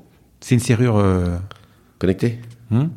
C'est-à-dire que s'il paye pas, euh, Non, on n'a pas le droit de ça. d'accord. Ça c'est interdit. Ça c'est interdit par la loi. Tu n'as pas le droit d'intervenir sur la serrure d'un locataire euh, s'il ne paye pas, s'il ne paye pas son loyer. Ouais. C'est très encadré en France. Mais euh, oui, après ça reste de l'immobilier, donc s'il y a un souci, vous faites une procédure, quoi. Et avec avec euh, nos- mais vous êtes soumis au trêve hivernal et tout ça, donc j'imagine quoi. C'est de l'immobilier. On n'est pas soumis au trêve hivernal parce qu'on Ah, a un modèle de, on n'est pas sur un bail 89, on est sur un bail adapté, euh, parce qu'il y a une code par service, code par espace commun, donc Mm. c'est, un, ça s'appelle un contrat de résident. Mhm. Euh, c'est un peu différent, mais euh, mais oui, oui, c'est, c'est très réglementé, très encadré. Après, aujourd'hui, on n'a pas eu d'impayé. Donc, euh, donc euh, c'est encore des problématiques qu'on traitera. Alors, on sait, on a déjà des process euh, qui sont prêts hein, à être utilisés en cas d'impayé, etc. On a de temps en temps des relances pour des retards de paiement, ça arrive, mais on n'est jamais arrivé au stade de la procédure avec un locataire. Jamais. Combien de, de résidences à peu près? On a une trentaine de résidences aujourd'hui. Combien d'appartes Ça fait 300 unités à peu près. D'accord. Euh, ça fait 300 unités à peu près. Et pour te projeter un peu, euh, on a 6000 unités dans notre pipeline de développement. Hmm. Donc, c'est-à-dire des choses qui sont soit en travaux, soit en appel d'offres entreprise, soit en dépôt de permis de construire, soit en euh, contractualisation très très avancée. Ok. Les services que vous proposez, donc tu m'as parlé tout à l'heure de ciné, qu'est-ce qu'il y a comme genre de service? J'imagine qu'avec au fur et à mesure ça évolue, c'est pas dans les, c'est pas les, vous pouvez pas mettre un boulot n'importe où par exemple ou un cinéma n'importe où. Qu'est-ce que vous avez comme service sympa? Alors, tu as deux, deux aspects du service. Tu as ce qui est lié au lieu, c'est-à-dire comment, quand on prend un espace, on va optimiser la valeur d'usage et la valeur d'expérience du locataire avec cet usage, avec ce- cet espace, pardon. Et donc euh, là, c'est de se dire, euh, on a une pièce, potentiellement c'est un sous-sol, potentiellement c'est euh, les extérieurs, etc. Euh, comment on l'aménage au maximum pour donner le plus d'usage possible. Et après, en fait, on itère énormément parce qu'on a beaucoup de retours de nos locataires, euh, maintenant qu'on a pas mal de résidences ouvertes. Et ça nous permet de savoir ce qui est pertinent, ce qui est pas pertinent, comment équiper les lieux, etc. Donc on a souvent des salles de projection. C'est un truc que les locataires généralement adorent, de pouvoir se mater un film ensemble à quelques moments de la semaine dans un truc qui est vraiment tu vois, avec le grand écran, le projecteur, etc. Une su- super euh, son. Enfin c'est des trucs que tu peux pas te payer toi-même encore, encore une fois. Et du coup ça apporte de la valeur d'usage. Salle de sport, euh, ça plaît énormément. Là de plus en plus c'est de bien adapter euh, les lieux au télétravail parce qu'on a toujours su qu'il y aurait des gens qui allaient bosser dans nos espaces communs, quels qu'ils soient, soit les cuisines, les salons, etc., ou les extérieurs. Donc, tu vois, mettre les bonnes prises de courant aux bons endroits, faire attention à ce que les assises euh, correspondent à, cet usage-là, etc. Euh, mais maintenant qu'on a une grosse, grosse partie de nos locataires qui bossent ensemble, et donc tu as moins de foisonnement de dire que tu en as deux, trois en permanence, tu vois, euh, on pense beaucoup plus à ça. Et après, ça c'est sur les résidences actuelles, principalement des extérieurs, salle de sport et euh, salle de ciné plus les communs euh, classiques. Et après, tu as les grands immeubles. Et alors là, c'est quand tu as 700 mètres carrés à exploiter en, en serviciel, en espace commun, on se creuse vraiment la tête parce que faut Tu peux avoir un spa ou. Oui, on a des, on a des. euh, alors ça va dépendre aussi encore une fois du positionnement, Ouais. de la résidence, de la localisation, quelle clientèle tu vas accueillir. Un space ça s'entretient, c'est des coûts opérationnels supplémentaires, donc ça se paye. piscine ouais. Euh, mais euh, on a, on a des, on a des, euh, des, des- des- pas mal d'immeubles dans lesquels il y aura. euh, on a le prochain qu'on va ouvrir dans Paris euh, de taille assez significative, c'est 40 unités dans le 17e. Euh, Il y a euh, 200 mètres carrés d'espace euh, partagé Hum. pour 40 personnes. Enfin, d'espace hors, enfin super, ce qu'on appelle les super communs, donc partagés par tous. Et là, tu vas voir une- un, un espace un peu bibliothèque, salle de projection avec une cheminée. Tu vas avoir une salle de sport avec un sauna et des douches. Euh, T'as la laverie, euh, qui est un truc qu'aiment beaucoup les locataires parce qu'en fait, ça permet d'avoir du super matos euh, que t'as pas traditionnellement quand t'as dans ton petit appart. Et donc, euh, et donc c'est assez, assez, euh, c'est assez euh, bien- les, les décos se ressemblent ou si vous faites des ambiances, hein, des thèmes? Et après, en fonction des lieux, euh, nos, nos archis adaptent quand même la déco. On- en fait, mais même à l'intérieur des, des lieux, on veut pas, on veut, on voulait surtout pas répliquer le modèle de la résidence étudiante monolithique, euh, monoproduit, euh, ces grands couloirs, tu vois, très froid. On veut, on veut, vra- enfin nous, notre but c'est de créer des, des, des, des, des maisons dans le sens chez moi, tu vois. Donc euh, le sentiment de c'est chez moi et c'est mon chez moi et chaque chez, chez soi est différent. Et donc ça se ressent aussi dans l'architecture des choses très chaleureuses euh, où on se sent bien, on a envie de s'asseoir vite, tu vois. Euh, pas le côté hall de gare où euh, t'as peur de t'asseoir sur un truc parce que c'est très très froid. Euh, et donc on, on- et on bosse en fonction de l'identité de la ville, du quartier, de l'espace, euh, un peu pour twister la déco pour pas que ce soit euh, chez Connie c'est toujours la même peinture, c'est toujours euh, les mêmes déco, euh, sinon c'est chiant et puis euh, ça, ça ça crée pas ce sentiment d'appartenance. Et après surtout l'aspect serviciel, ça ça va vraiment dépendre aussi des locataires et ça on itère énormément dessus. Euh, on propose tous les services inclus que de toute façon le locataire aurait pris euh, s'il avait pris un autre logement. Mais du ménage par exemple ou du pressing? Il y a du ménage dans les parties communes parce que en fait, on s'est rendu compte que c'était un point de friction entre locataires Et donc il faut qu'on gère ces points de friction là. Donc on a du ménage qui est inclus systématiquement pour toutes les parties communes. On a des cagnottes euh, qui sont euh, prévues Donc c'est-à-dire dans le cadre de ton loyer, tu vas payer euh, entre 5 et 10 euros par mois qu'on va pouler dans une cagnotte de communauté pour acheter bah, ce, dont les, locataires ont besoin. Alors avant, on achetait euh, du papier toilette, euh, du liquide vaisselle, etc. On s'est rendu compte que c'était plus sympa de leur donner la main là-dessus. Mais donc en fait, il n'y a pas ce truc de il faut mettre une tirelire où j'ai payé ça, euh, tu me dois tant, etc. Euh, donc ça, c'est l'aspect euh, comment on a essayé de réduire les frictions du fait de vivre ensemble. Et après, on rajoute euh, bah, ce que veut le locataire. Donc c'est-à-dire, euh, si tu veux te faire livrer de la bouffe, on a un partenariat avec Deliveroo. Euh, si tu veux euh, euh, un ménage de tes espaces privatifs une fois, deux fois par semaine, tu peux l'avoir. Si tu veux changer tes draps euh, automatiquement et qu'ils soient lavés par euh, notre prestataire de service, tu, tu peux l'avoir. Euh, si tu veux un cours de sport, tu peux l'avoir. Et voilà, le but c'est d'imaginer le plus de choses qui sont en accord avec les besoins des gens. Si un jour on s'adresse à des familles, je pense que le premier truc qu'on va mettre en place c'est les services de garderie euh, partagés, quoi, Hmm. Ah ouais. etc., etc. Donc, euh, donc ça, on est au tout début de l'histoire de la servicisation. On de peut pas acheter un appart chez vous, hein, de toute façon, je crois pas. Non. D'accord. La, la vie en communauté, euh, euh, vous, vous avez, on vous remonte des problèmes? Ça arrive. T'as le mec, enfin, tu, tu peux avoir le, le, le- le locataire super bruyant qui fait la teuf tous les soirs, c'est chiant. Ouais. Comment vous, comment vous faites là? Euh, on- en fait, déjà, on a assez peu ce problème-là, honnêtement. Ouais. Euh, et je pense que c'est dû à- au bon travail de nos équipes euh, qui euh, sélectionnent, qui essayent de matcher les locataires entre eux. Deux, c'est aussi dû au fait que c'est des communautés qui sont très bien auto-régulées. Donc je pense que les gens se disent assez vite les choses quand il y a des problèmes. Et on est, on, en fait, on a très très rarement le rôle du juge de paix. Dire non, mais c'est toi, c'est pas bien, attention. On n'est pas là pour ça hein, non plus.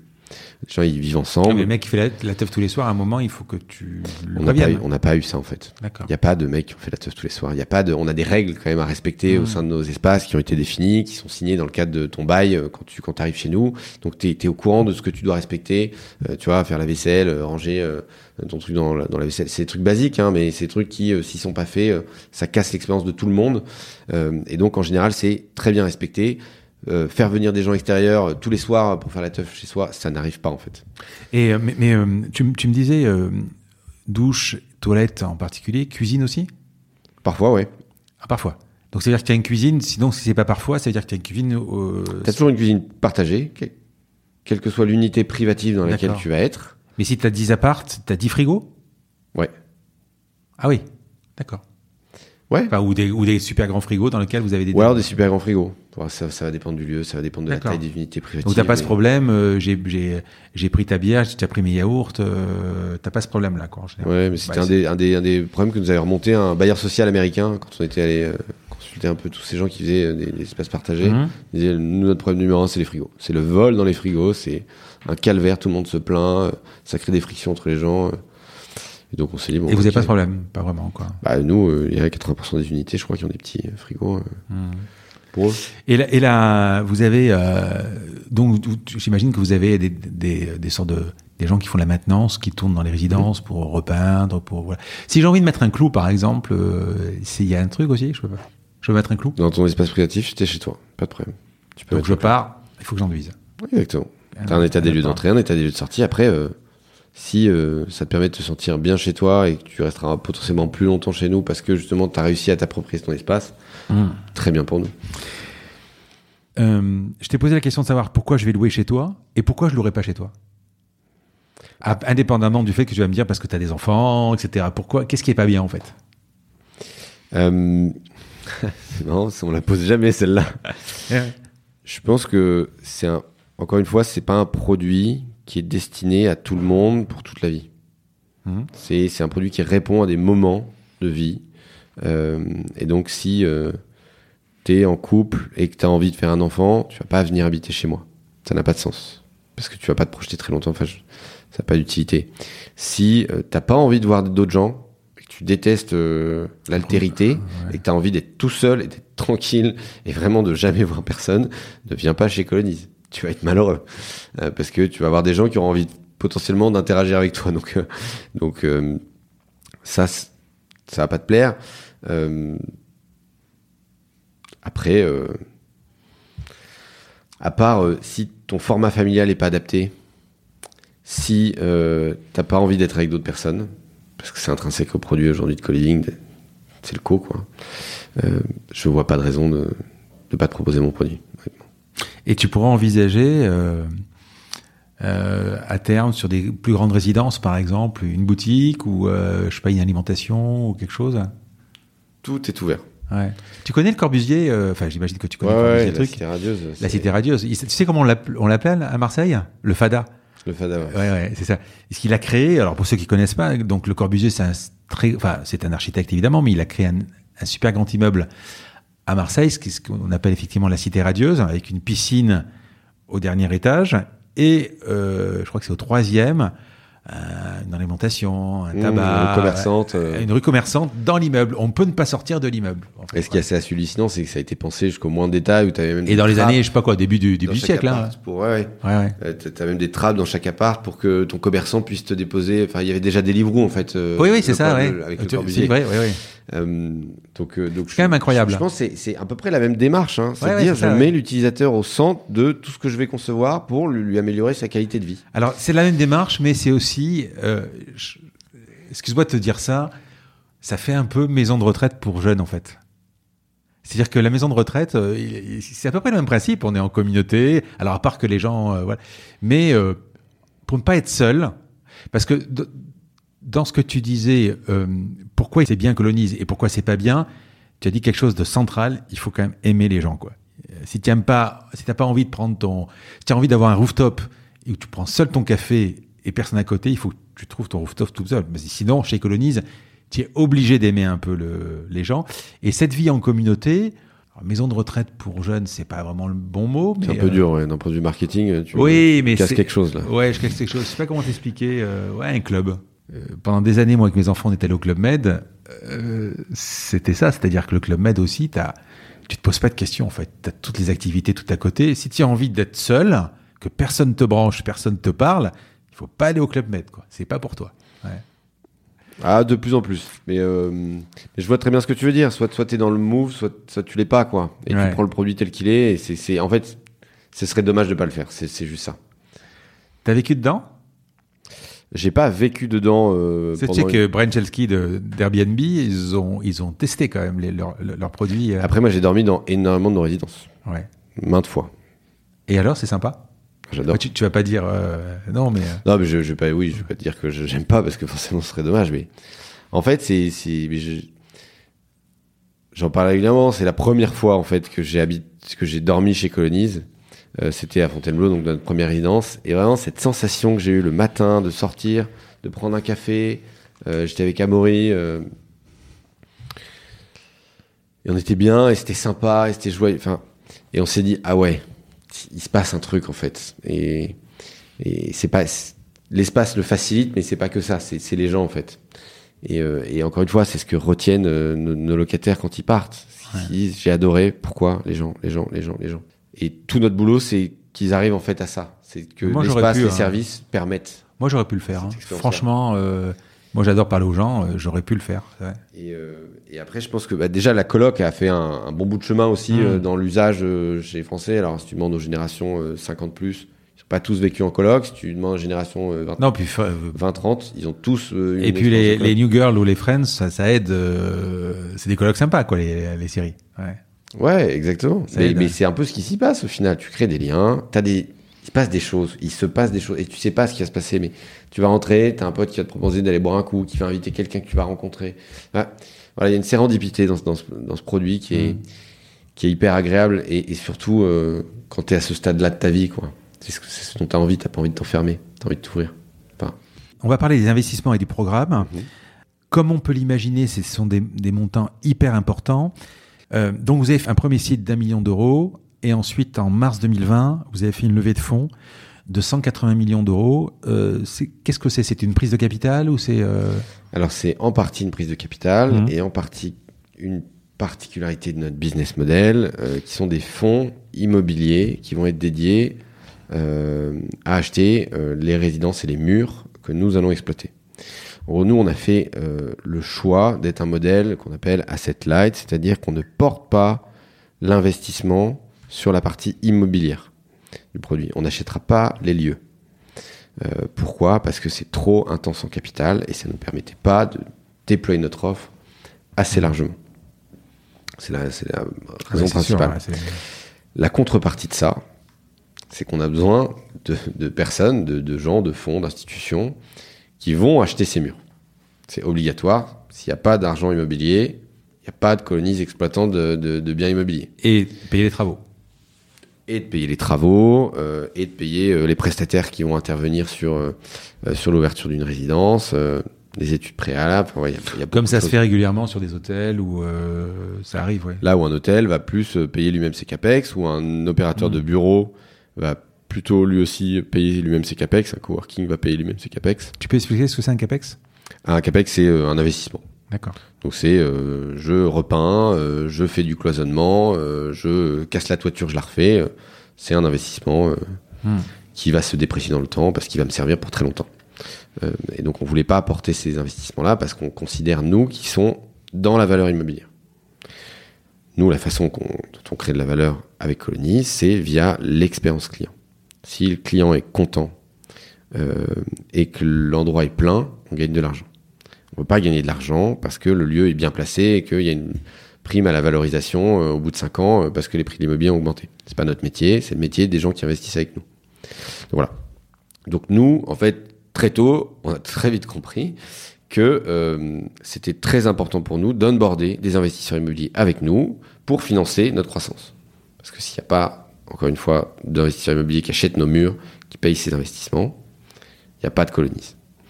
Euh, et donc au début, on a fait euh, nos premières opérations avec des particuliers. Ensuite, euh, on a commencé à onboarder des plutôt des foncières, des choses comme ça, sur une OP par une OP. Et on s'est rendu compte que c'était très chronophage, que chaque nouvelle opération, il fallait renégocier un bail, il fallait réonboarder ton investisseur, etc. Donc c'était long euh, et compliqué et ça nous permettait pas d'aller vite et surtout ça nous permettait pas d'aller sur des petites opérations parce que c'est le même travail que sur une grosse, Hmm. euh, sauf que rapporter au chiffre d'affaires que tu vas faire, etc. C'est pas pas intéressant. Et donc on est allé chercher un partenaire qui allait nous accompagner sur plutôt une enveloppe d'investissement que sur un projet lui-même. Euh, et c'est comme ça qu'on en est venu à parler avec LBO France euh, pour débloquer une poche de 150 millions d'euros qui est à destination de biens immobiliers qui vont faire entre 200 et 600 mètres carrés à moins de 10 minutes d'un transport dans un certain nombre de villes. C'est très euh, cadré. Euh, et donc on déploie ensemble cet argent pour euh, créer des résidences colonies. Donc 180 millions, 150 millions destinés aux investissements, 30 millions pour vous, j'imagine. Ces 150 millions, ça fera combien d'appart Tu as une idée? Ça va faire au final euh, entre euh, 1200 et euh, ouais, 1200 à 1300 unités. C'est dirais. 4 fois, le- quatre fois le portefeuille que vous avez aujourd'hui.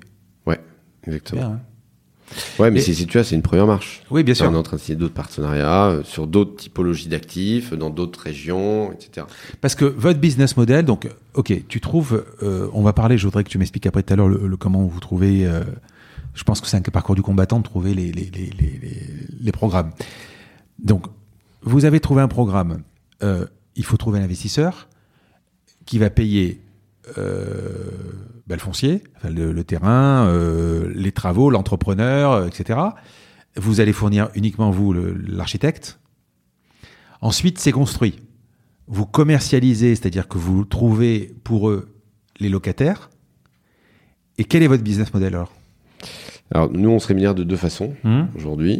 Euh, déjà, on fait, on fait vraiment beaucoup de choses sur la chaîne de valeur. On va trouver les lieux, on va faire le projet euh, architectural, euh, économique de la résidence, faire les prix, euh, le BP, etc. Euh, ensuite, une fois que c'est validé, par exemple dans le cadre de, de notre partenariat LBO par LBO, euh, on va faire l'appel d'offres entreprise pour faire les travaux, on va suivre tous les travaux. Euh, on va aller jusqu'à la livraison, c'est-à-dire mettre en place l'électricité, Internet, enfin, tu vois, pour que le truc soit prêt à la location. Pour tout ce travail-là, nous, on se fait rémunérer. D'accord. Parce qu'on fait un travail de sur Maître justement cette partie d'immobilier, exactement, de maître Ah. d'œuvre. Euh, et donc on se fait rémunérer, on a des fees qui permettent de couvrir les coûts opérationnels qu'on a en amont, sachant qu'on a beaucoup, on a très vite dû se, tu vois, s'équiper avec des profils euh, hyper euh, câblés euh, sur ces thématiques-là, avec une bonne expérience. Et donc ça coûte de l'argent. Donc j'imagine que tu as, des architectes évidemment qui bossent pour Colonise. Tu dois avoir même des sortes de contremaîtres euh, euh, au-dessus de l'entreprise qui va vérifier à chaque fois que tout soit carré, conforme. euh, Mmh. voilà, en fait, on a euh, trois, on pourrait dire divisé en trois grands métiers. On a Mm. des, des ce qu'on appelle les expansion managers. C'est les gens qui vont trouver des opportunités immobilières euh, et qui vont préparer le dossier d'investissement pour, pour le compte du, du futur propriétaire. Ensuite, une fois que c'est validé, ça passe dans la, par l'équipe qu'on appelle l'exécution, qui comprend à la fois ce qu'on appelle le project management, donc c'est-à-dire faire en sorte que on a signé un contrat, on doit livrer à telle date euh, tel produit. C'est vous qui êtes en charge de Mhm. ça. Euh, et une équipe architecture qui s'occupe de tout, tout le produit euh, physique. Donc comment on va répartir les espaces, comment on va l'équiper, quel mobilier, comment va être le design, etc. Et ensuite, une fois que c'est livré, ça passe en exploitation. Donc pour toute la partie expansion, euh, exécution, on est rémunéré par des, des fees, Mhm. maîtrise d'œuvre, etc. Les frais, ouais. Et euh, ensuite, notre business model, c'est soit on loue les lieux, soit on les gère. Aujourd'hui, 80% de nos résidences, c'est euh, loué via un bail. Donc, on a un bail avec le propriétaire où on lui garantit son loyer tous les mois, qui est toujours le même pendant une durée de En globalité, hein. 9-10 ans, ouais, sur Mhm. la totalité de l'espace. Et après, nous, on sous-loue à des locataires. Et euh, notre pain, on le fait sur le delta entre ce qu'on paye au propriétaire, l'ensemble des charges qu'on va avoir sur la résidence et euh, le revenu qu'on va avoir des loyers euh, perçus. Soit, tu disais soit, euh, soit en globalité, soit. Alors, soit c'est ça, c'est le modèle de bail. Mhm. Ou alors, on a aussi un modèle d'asset management, c'est-à-dire qu'on va prendre une- un pourcentage des flux et une incentive au remplissage. Voilà. Donc, on porte pas le risque de remplissage, c'est le propriétaire qui le porte. Après, notre marge est inférieure. Euh, parce Et par s'expose. contre, les quittances, c'est vous qui les envoyez, c'est vous qui gérez tout le truc. Ah, après, euh, le propriétaire, il, il voit pas un locataire. hein. D'accord. Il a- reçoit son chèque à la. On a fin. propriétaires qui n'ont pas vu les résidences. hein. Enfin, D'accord. Ouais. On gère tout. En fait, l'idée, c'est le, vous avez le propriétaire qui est hyper content, et à l'autre bout, le locataire qui est hyper content, et, entre- et toute la complexité au milieu, c'est Conis qui gère. Alors, je voulais te poser la question comment vous trouvez un bien? Parce que j'imagine, moi, euh, j'ai été euh, dans une autre vie euh, euh, patron d'un journal d'annonces immobilières, donc j'ai fréquenté beaucoup de promoteurs, d'agences, etc. Le foncier, ça a toujours été un problème. Alors, ça dépend des villes, mais euh, sur des villes en tension comme Paris ou Marseille ou, Lyon ou d'autres villes, euh, vous avez des gens qui sourcent. Alors déjà, est-ce que vous pourriez, alors vous avez ces 150 millions avec une roadmap de 1200 appartements.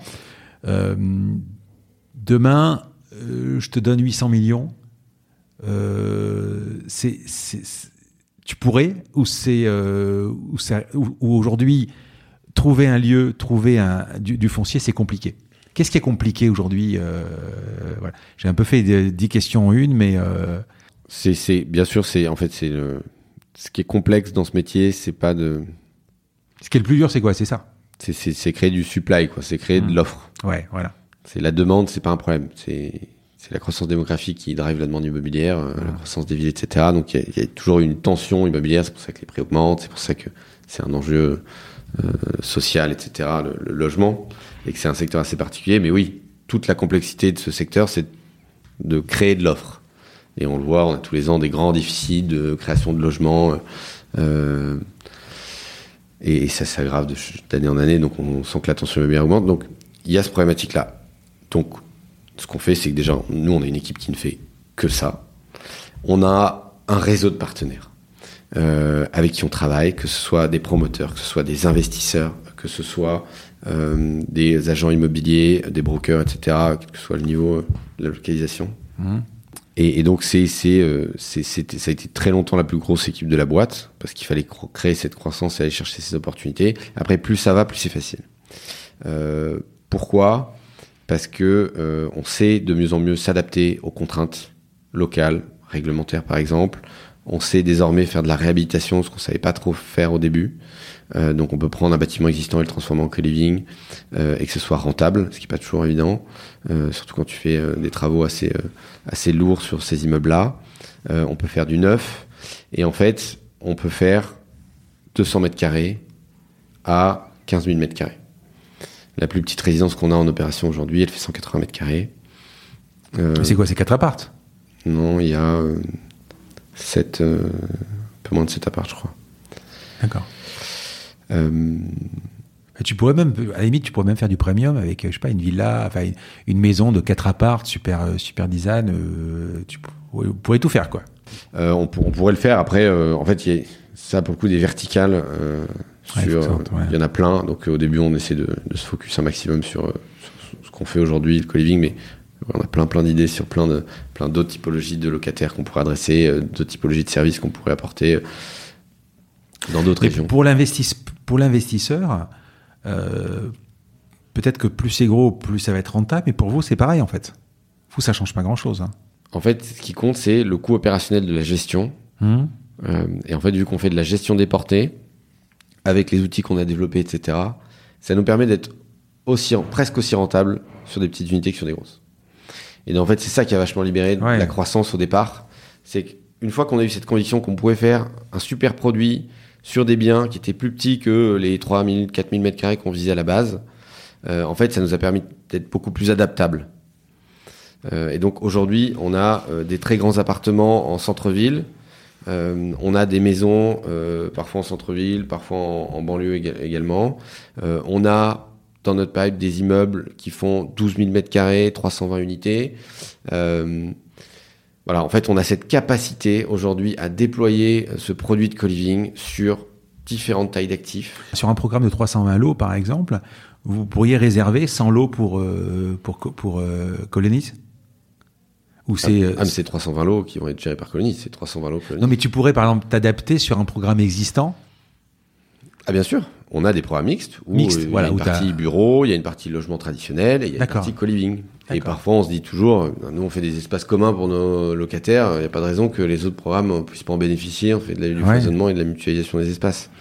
Mais euh, en fait on peut faire euh, pareil, lot indépendant, euh, programme mixte avec de la vente en bloc au sein d'une même, d'une même copro on a vite compris, pareil, que c'était un des enjeux clés, c'est de savoir s'adapter. Et en plus, dans chaque ville dans laquelle tu vas aller, tu vas pas avoir le même immobilier. Dans le centre de Paris, tu as plutôt des apparts. C'est très rare de trouver un full immeuble d'habitation vide. Enfin, ça n'existe pas. Euh, donc, si tu veux t'implanter dans Paris, il faut faire des apparts ou alors des hôtels particuliers. Si tu veux aller en première couronne, c'est plutôt des pavillons. Donc, il faut savoir s'insérer dans un pavillon et créer une super expérience avec un business model qui est, viable sur un prix qui est correct euh, dans un pavillon. Si tu vas dans des gros ZAC, des zones d'aménagement concertées, par exemple sur le plateau de Saclay, euh, ou dans des zones où tu vas avoir la capacité, par exemple dans le 13e arrondissement, où tu peux faire des gros immeubles, il faut que tu saches faire ces gros immeubles. Et si tu vas à Berlin, tu vas plutôt soit trouver des apparts, soit des grands immeubles en bloc d'habitation, parce qu'il y a beaucoup de foncières qui possèdent des gros euh, lots d'habitation avec plein d'apparts dedans. Et donc en fait voilà, il faut s'adapter au contexte en gardant l'esprit du produit, en gardant la qualité d'expérience et avec un business model qui est viable. Et aujourd'hui on sait faire je te dis, de 200 mètres carrés à 15 mètres carrés, ce qui nous permet d'avoir plus d'opportunités qu'on peut en gérer. Et pour reprendre ma, ma, question, euh, pour trouver le lieu, aujourd'hui, vous avez un stade où on vous propose ou euh, vous cherchez? On fait les deux. On fait les deux, on nous propose énormément de choses. Ouais. Euh, et on cherche également des choses. Donc, c'est les deux. Une fois que tu as trouvé le lieu, vous imaginez, donc vous faites les prévisions pour savoir si ça va être rentable ou pas.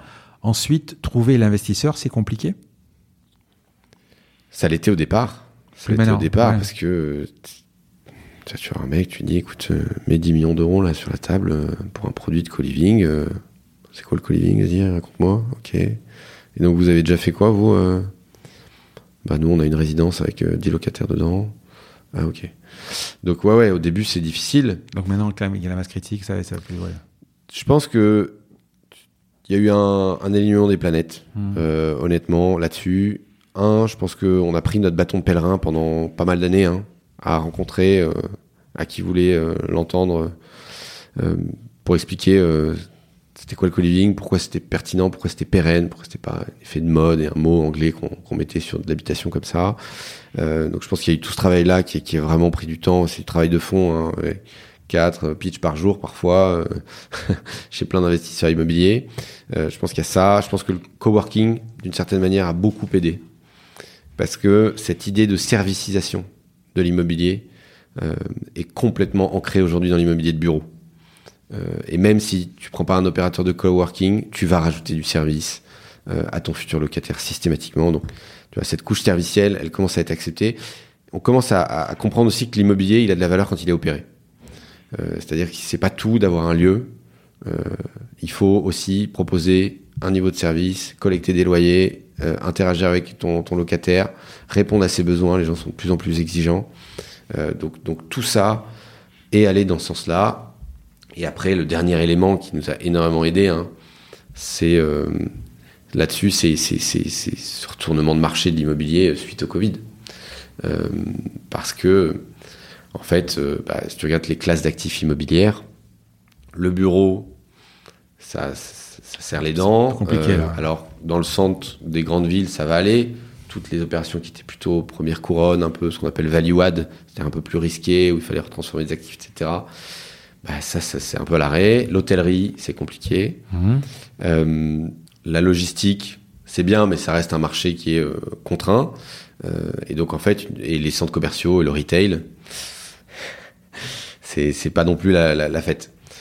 Donc, en fait, qu'est-ce qui reste là-dedans? Bah, Il reste l'immobilier résidentiel qui est le truc qui n'a pas bougé parce que les gens n'ont pas déménagé. euh, euh, parce que le monde s'arrêtait euh, et on s'est rendu compte que là où on mettait tu vois des primes de risque c'est-à-dire des, des, taux de rentabilité qui étaient similaires entre un hôtel et une résidence de co-living, tu vois, c'est en train de changer.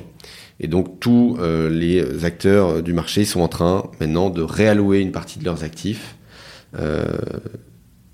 sur de l'immobilier résidentiel, chose qui était plus trop le cas en France. Et donc on a de plus en plus d'intérêts d'investisseurs euh, qui veulent investir avec nous euh, parce que bah, l'immobilier résidentiel faut le gérer, ils n'ont pas forcément envie de le gérer eux-mêmes.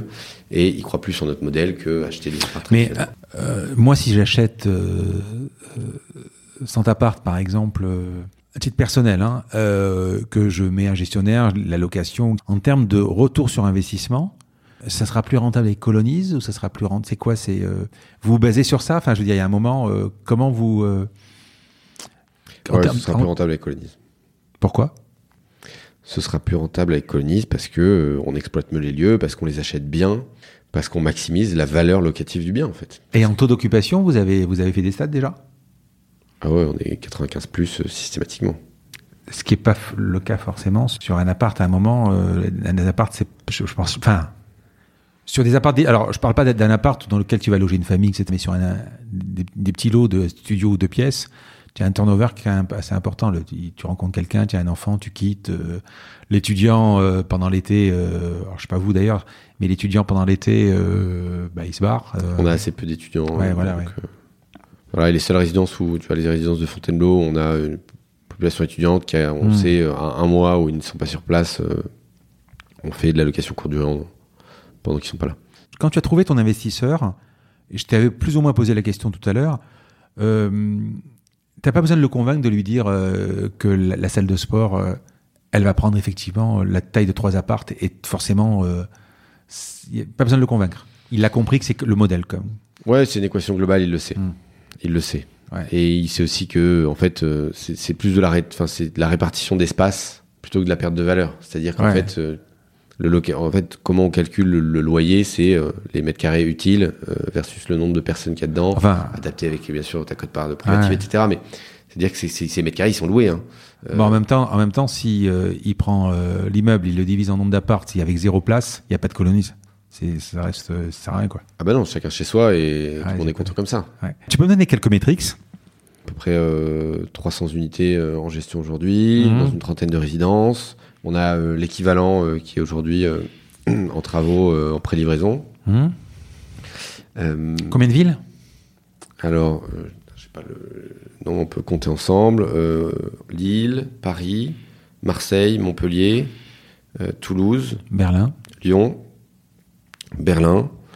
Euh, ça, c'est pour les, les villes qui vont être, qui sont soit live, soit qui vont l'être dans les prochains mois. Euh, Bordeaux également, j'ai oublié.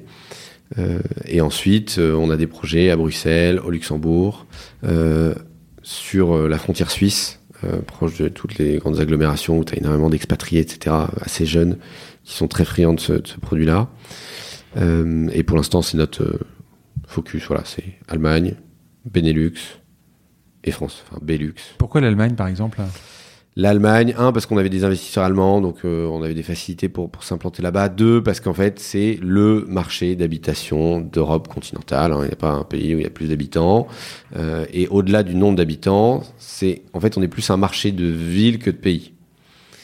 Et en Allemagne, il y a un maillage du territoire, du territoire euh, qui est bien meilleur qu'en France, où tu as sa macrocéphalie parisienne qui concentre euh, 15% de la population.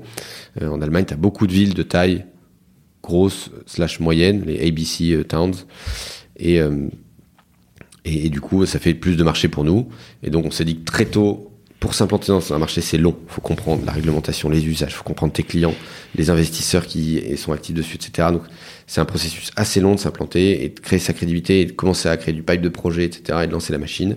Et donc, on a voulu y aller très tôt parce qu'on savait que de toute façon, c'est un marché dans lequel on devrait, on devrait s'implanter. Londres ou, ou- ou New York, ça, ça, serait, ça va être compliqué? C'est pas la même culture. Hein. Ouais. C'est pas la même culture. La Manche euh, a l'air très petite euh, d'un point de vue géographique, mais, Ouais, euh, elle est plus proche des États-Unis. ouais. mais euh, elle est très, elle est très vaste d'un point de vue business. Euh, donc, euh, donc, euh, je sais pas si ce sera plus compliqué. Alors, c'est je pas la même culture, mais c'est quand même des villes extrêmement chères, les deux. Ouais, ouais. Ça peut être un frein aussi. Bon, Paris, c'est pas donné non plus. Hein.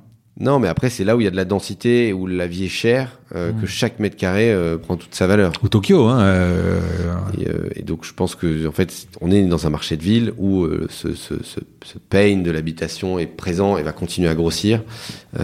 Donc, de là à dire, je sais, enfin, je- si- s'il y a un futur pour coloniser à Londres, c'est certain. Après, à quel horizon, je ne saurais vraiment pas le dire, mais c'est pas notre focus du moment. Continuons les métriques. Combien de collaborateurs? 70 aujourd'hui.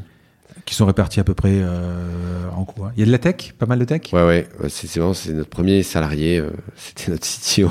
Ouais. pour dire à quel point on croyait en la digitalisation du secteur et, et le fait de créer des outils euh, qui allaient nous aider à être meilleurs de, que, que, que les autres pour gérer nos lieux et proposer la meilleure expérience possible. C'est réparti en pas mal de, de spécialités différentes, hein. contrairement, je pense, à la majeure partie des, des startups de notre taille. On a beaucoup, beaucoup de métiers. Euh, on a donc des métiers très immobiliers, qui font de la recherche Mmh. immobilière. On a euh, la partie travaux, euh, donc qui est quand même assez particulière, un project management, l'architecture, qui est quand même pareil, une spécialité très très crantée. On a une partie sales, donc qui font l'acquisition des locataires, le leasing, etc. On a une partie maintenance, qui fait la gestion des problèmes de résidence, et une partie euh, gestion des résidences globales, qui fait la gestion aussi des prestataires, etc. On a du customer support, qui gère nos locataires euh, au quotidien, euh, quand ils ont des problèmes à résoudre. On a une équipe produit qui bosse à la fois avec notre équipe tech pour définir nos outils et ce qu'on va proposer en tant qu'expérience digitale à notre locataire, qui bosse aussi sur quels espaces, comment les équiper euh, et comment optimiser en permanence ce produit. On a vraiment une dimension d'amélioration continue chez nous. Euh, et ensuite, bah, on a euh, les fonctions euh, que tu vas retrouver plutôt classiquement, donc du marketing, com, des RH, de la finance et bien sûr notre Et finalement, tech. vous n'êtes pas une startup de tech. Bah, comme WeWork n'est pas une startup de c'est pas de la tech. Non, on n'est pas le sous-jacent n'est pas tech. Ouais, on n'a ouais. pas une appli qu'on vend, Ouais. mais on ne peut pas exister sans la tech. Ça, c'est sûr. Euh, trois associés, Ouais. votre rôle à chacun. Alors aujourd'hui, on s'est réparti les rôles euh, de façon assez segmentée. Hum. Euh, François s'occupe de toute la partie expansion, donc il me trouver des, des, des nouveaux lieux, quels qu'ils soient, dans toutes nos géographies, Mhm. et trouver des, des partenaires investisseurs également qui vont acheter nos lieux. Amaury s'occupe de toute la, tout le pôle opération, euh, donc l'exécution des projets avant qu'ils ouvrent, donc une fois que c'est contractualisé, euh, jusqu'au moment où on va les livrer, et la partie exploitation des résidences, les vendre, bien s'en occuper, bien les gérer et proposer la meilleure expérience nos locataires. Et moi, je m'occupe du reste, c'est-à-dire toutes les fonctions, on va dire, qui ont vocation à bosser avec l'ensemble de l'organisation, le produit, la tech, les RH, euh, la com marketing et euh, la finance. Allez, on va passer aux questions perso. À quoi ressemble une journée type? Ta journée type, t'as des routines euh, J'ai pas du tout de routine. J'en ai vraiment aucune. Euh, ça dépend euh, des aléas, ça dépend des projets sur lesquels je vais bosser. J'ai un, une routine euh, de semaine qui est beaucoup plus cadrée hum parce que le lundi, euh, j'ai euh, lundi, mardi, j'ai tous mes one-one euh, avec les gens euh, qui me reportent. Euh, et après, je me mets toujours des blocs dans la semaine de temps sur lesquels je peux bosser sans qu'on me mette de meeting euh, pour euh, vraiment être, être focus et avancer sur des sujets particuliers et toujours trouver des soupapes de temps. Sinon, tu peux vite te retrouver avec un agenda qui est complètement plein de meetings. Les gens te mettent des meetings partout dès qu'ils voient un trou. Et donc, tu, passes de meeting en meeting et, donc ça t'empêche de te poser pour avancer certains sujets, de réfléchir, etc. ou de faire des choses que, euh, qui se passent pas forcément en meeting. Donc ça, c'est plus ça ma routine, on va dire, euh, d'un point de vue euh, hebdomadaire. Mais d'un point de vue quotidien, j'ai pas vraiment de routine. J'ai pas, euh, tu vois, une heure fixe à laquelle je me réveille, euh, faire du sport, manger tel truc. Euh, c'est un peu en fonction de mon mood, de mon énergie du moment, et je m'adapte énormément aussi au contexte. Tu es le CEO, hein? Pardon? Tu es le CEO Ouais. D'accord. J'avais pas. Après, enfin, on est assez aligné avec nos, en tant que trois fondateurs, donc. Enfin, le, le- position de CEO, c'est- on voit souvent ça comme quelque Ouais, chose ouais. de très vertical. Euh, on prend toutes les décisions de Et vous façon avez la même répartition de capital On a la même répartition. En fait, on est sur un alignement euh, parfait de nos intérêts. euh, et, et, Et d'un puis surtout, sur- surtout, ce qui est sympa, c'est que tu les as connus quand même en colloque, tu les as connus. Il n'y a pas de problème d'entente en fait. Aucun. aucun. Après, c'est quelque chose dont on s'occupe. hein. Euh, on a des, des routines. Pour le coup, on se voit Ouais. une fois par semaine pendant euh, minimum deux heures pour parler de plein de sujets. Euh, on se fait euh, au moins un week-end par an pour essayer de s'aligner. euh, Tous les trois. pro, perso, ouais. Mmh. C'est marrant, c'est quelque chose que je retrouve de plus en plus en ce moment. Je l'ai rencontré la première fois, c'est avec Pierre Dubuc de- d'Open Classroom, où il part avec Mathieu, son associé, euh, une fois par an, en week-end, pour remettre la, la- la boîte à plat. Et euh, c'est vraiment une technique. et je, je- je trouve ça vachement intéressant, quoi. Euh, vous parlez d'autres sujets, vous faites des choses que vous n'avez pas le temps de faire. euh, ouais. Ouais, et puis c'est bien de se prendre. On est tellement le nez dans le guidon. Ah oui. à courir après la croissance, à courir après les chiffres, etc. en permanence. Euh, c'est pas toujours évident de prendre du recul ou de prendre tous du recul au même moment euh, ensemble. Et, euh, et donc c'est hyper intéressant de faire ça. C'est Soirée week-end, tu bosses? Ça m'arrive, ça Mhm. m'arrive. Ouais. Ça Donc, Tu peux dîner euh, avec ta femme et, et, et le soir euh, je, je te remettre un à peu là-dessus, honnêtement, parce que j'ai toujours, euh, je pense que j'ai été mal formé Ouais. sur la répartition euh, pro-perso, notamment avec mon expérience en M&A, euh, qui m'a mis des crantés des, Et tu pourrais, euh, tu peux prendre une après-midi pour aller euh, faire, faire- du vélo, euh, euh, ou, ou tu as l'impression de faire quelque chose de mal? Euh, je suis en train de me- m'enlever cette, cette impression-là, d'avoir l'impression de faire quelque chose de mal, donc je le ressens de moins en moins. Après, on a vraiment beaucoup de boulot et donc je, je- je suis un gros bosseur, donc euh, je, je passe beaucoup de temps euh, à bosser. Quelle boîte connue tu aurais aimé créer ou quelle personne tu aurais aimé être comme patron, je sais pas, tu aurais aimé être, Je pense que je vais faire une réponse qu'on te fait souvent. Moi, je suis fasciné par tous les trucs qui tournent autour de l'espace. Elon Musk? Ouais, donc ouais, entre autres, Ouais. mais, mais tous ces projets qui ont pour vocation d'envoyer des mecs sur la Lune, sur Mars, euh, Hmm. Euh, c'est vraiment c'est quelque chose qui me fascine, même les projets qui ont vocation à envoyer des gens dans la stratosphère juste pour voir la courbure de la Terre, etc. C'est vraiment un truc qui m'impressionne en fait profondément parce que je pense que monter une entreprise là-dedans, ça doit être hyper euh, hyper intense Hmm. Parce que t'as un objectif qui est hyper lointain, qui a des problématiques techniques à euh, tu vois à, à surpasser euh, au quotidien pour faire en sorte que ça arrive. Euh, si en plus tu dois poser un modèle économique là-dessus, euh, bonjour les migraines. Euh, et en même temps, je pense qu'il y a une dimension très inspirante de ce, de ce genre de boîte euh, qui pousse en fait chaque membre de l'organisation à essayer de se réinventer, à essayer de trouver des solutions. Euh, moi, j'aime pas qu'on qu'on qu'on dise non, c'est pas possible. Et je trouve que dans ces organisations-là, ça doit pas exister en fait. Ce non, c'est pas possible. C'est juste comment on fait. Euh, et donc, euh, donc c'est un truc qui me qui, qui, m'intéresse, qui, qui me fait euh, rêver, qui, qui, m'inspire énormément. Et donc je pense que ça m'aurait La NASA ou SpaceX? Ouais, bah, par exemple, tu vois, Ouais. c'est- des modèles qui sont. Tu sais, euh, euh, ni toi ni moi, on a connu euh, le, le premier homme sur la Lune. Mmh. Euh, moi, j'ai par contre, j'étais rivé devant la télé pour Mars tout récemment. Et, euh, et hier ou avant-hier, il y a le robot qui a volé euh, tout seul. M- Enfin, moi, je- et apparemment toi aussi, je trouve ça incroyable. Mais t'imagines l'éclat de joie qu'ils ont eu quand ça l'a fait?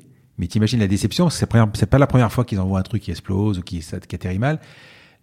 La, la déception quand tu as 4 ans, 5 ans de boulot et que euh, le, le rover il arrive, il se, il se crache sur la, la planète, ça doit être. Enfin, c'est, c'est, c'est, ça doit être une déception incroyable, quoi. Ouais, ouais, c'est marrant. Moi, je, je, je l'ai jamais réfléchi comme ça. En Ouais. fait, je me dis juste que tu as un objectif et euh, bah tu fais des essais. Tu, tu sais foncièrement qu'il y a des fusées qui vont exploser euh, euh, avant qu'elles décollent. Euh, Tu sais qu'il y a des trucs qui vont arriver euh, en mille morceaux et que du coup tu auras bossé pour rien. Mais je pense que tu as un effet d'apprentissage aussi qui, est- qui ti- titanesque là-dedans. quoi. C'est qu'à chaque fois que tu as un crash ou un truc qui qui marche pas, tu, tu sais que tu as fait un pas de géant vers euh, le fait que ça fonctionne et que il y aura des mecs Ah qui oui, feront oui. pousser des plantes euh, là-haut, quoi. Et, euh, et cette capacité justement à, tu vois, à être hyper euh, challengé et te dire à chaque fois ça marche, ça marche pas, et c'est pas grave, on y repart. Euh, on va trouver une solution, on va trouver une solution. Je trouve ça, je trouve ça assez fascinant. Et dans ton parcours, qu'est-ce qui t'a surpris? Surpris, c'est un grand mot. Étonné, euh, je pense, c'est notamment quand on a lancé Colony, c'est la capacité euh, des, des gens qu'on a contactés, euh, parce qu'au début, tu vois, trois, euh, trois pélos avec ton bâton de pèlerin. euh, la capacité des gens à t'accorder du temps, à avoir de la bienveillance et même à te donner des coups de pouce qui changent tout dans la trajectoire de ta boîte.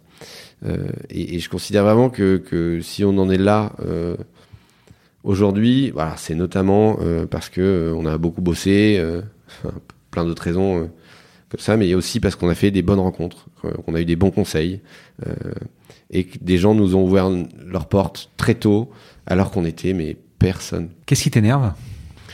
Euh, moi, l'entrepreneuriat, ça m'a rendu très impatient. Euh, Capricieux, impatient? Très, impatient. Mhm. Très impatient. euh, et donc, ce qui m'énerve le plus aujourd'hui, c'est la perte de temps. C'est euh, être dans des meetings euh, à rallonge où je sais qu'il n'y a pas une décision qui va, qui va en sortir. C'est perdre mon temps à faire des choses qui n'ont pas d'utilité. C'est toutes ces petites choses-là du quotidien que, que j'essaye d'optimiser parce que je me rends compte que le temps est précieux, qu'on n'a que 24 heures dans une journée et que là-dedans, il faut... Mais tu aimerais être dans 10 ans?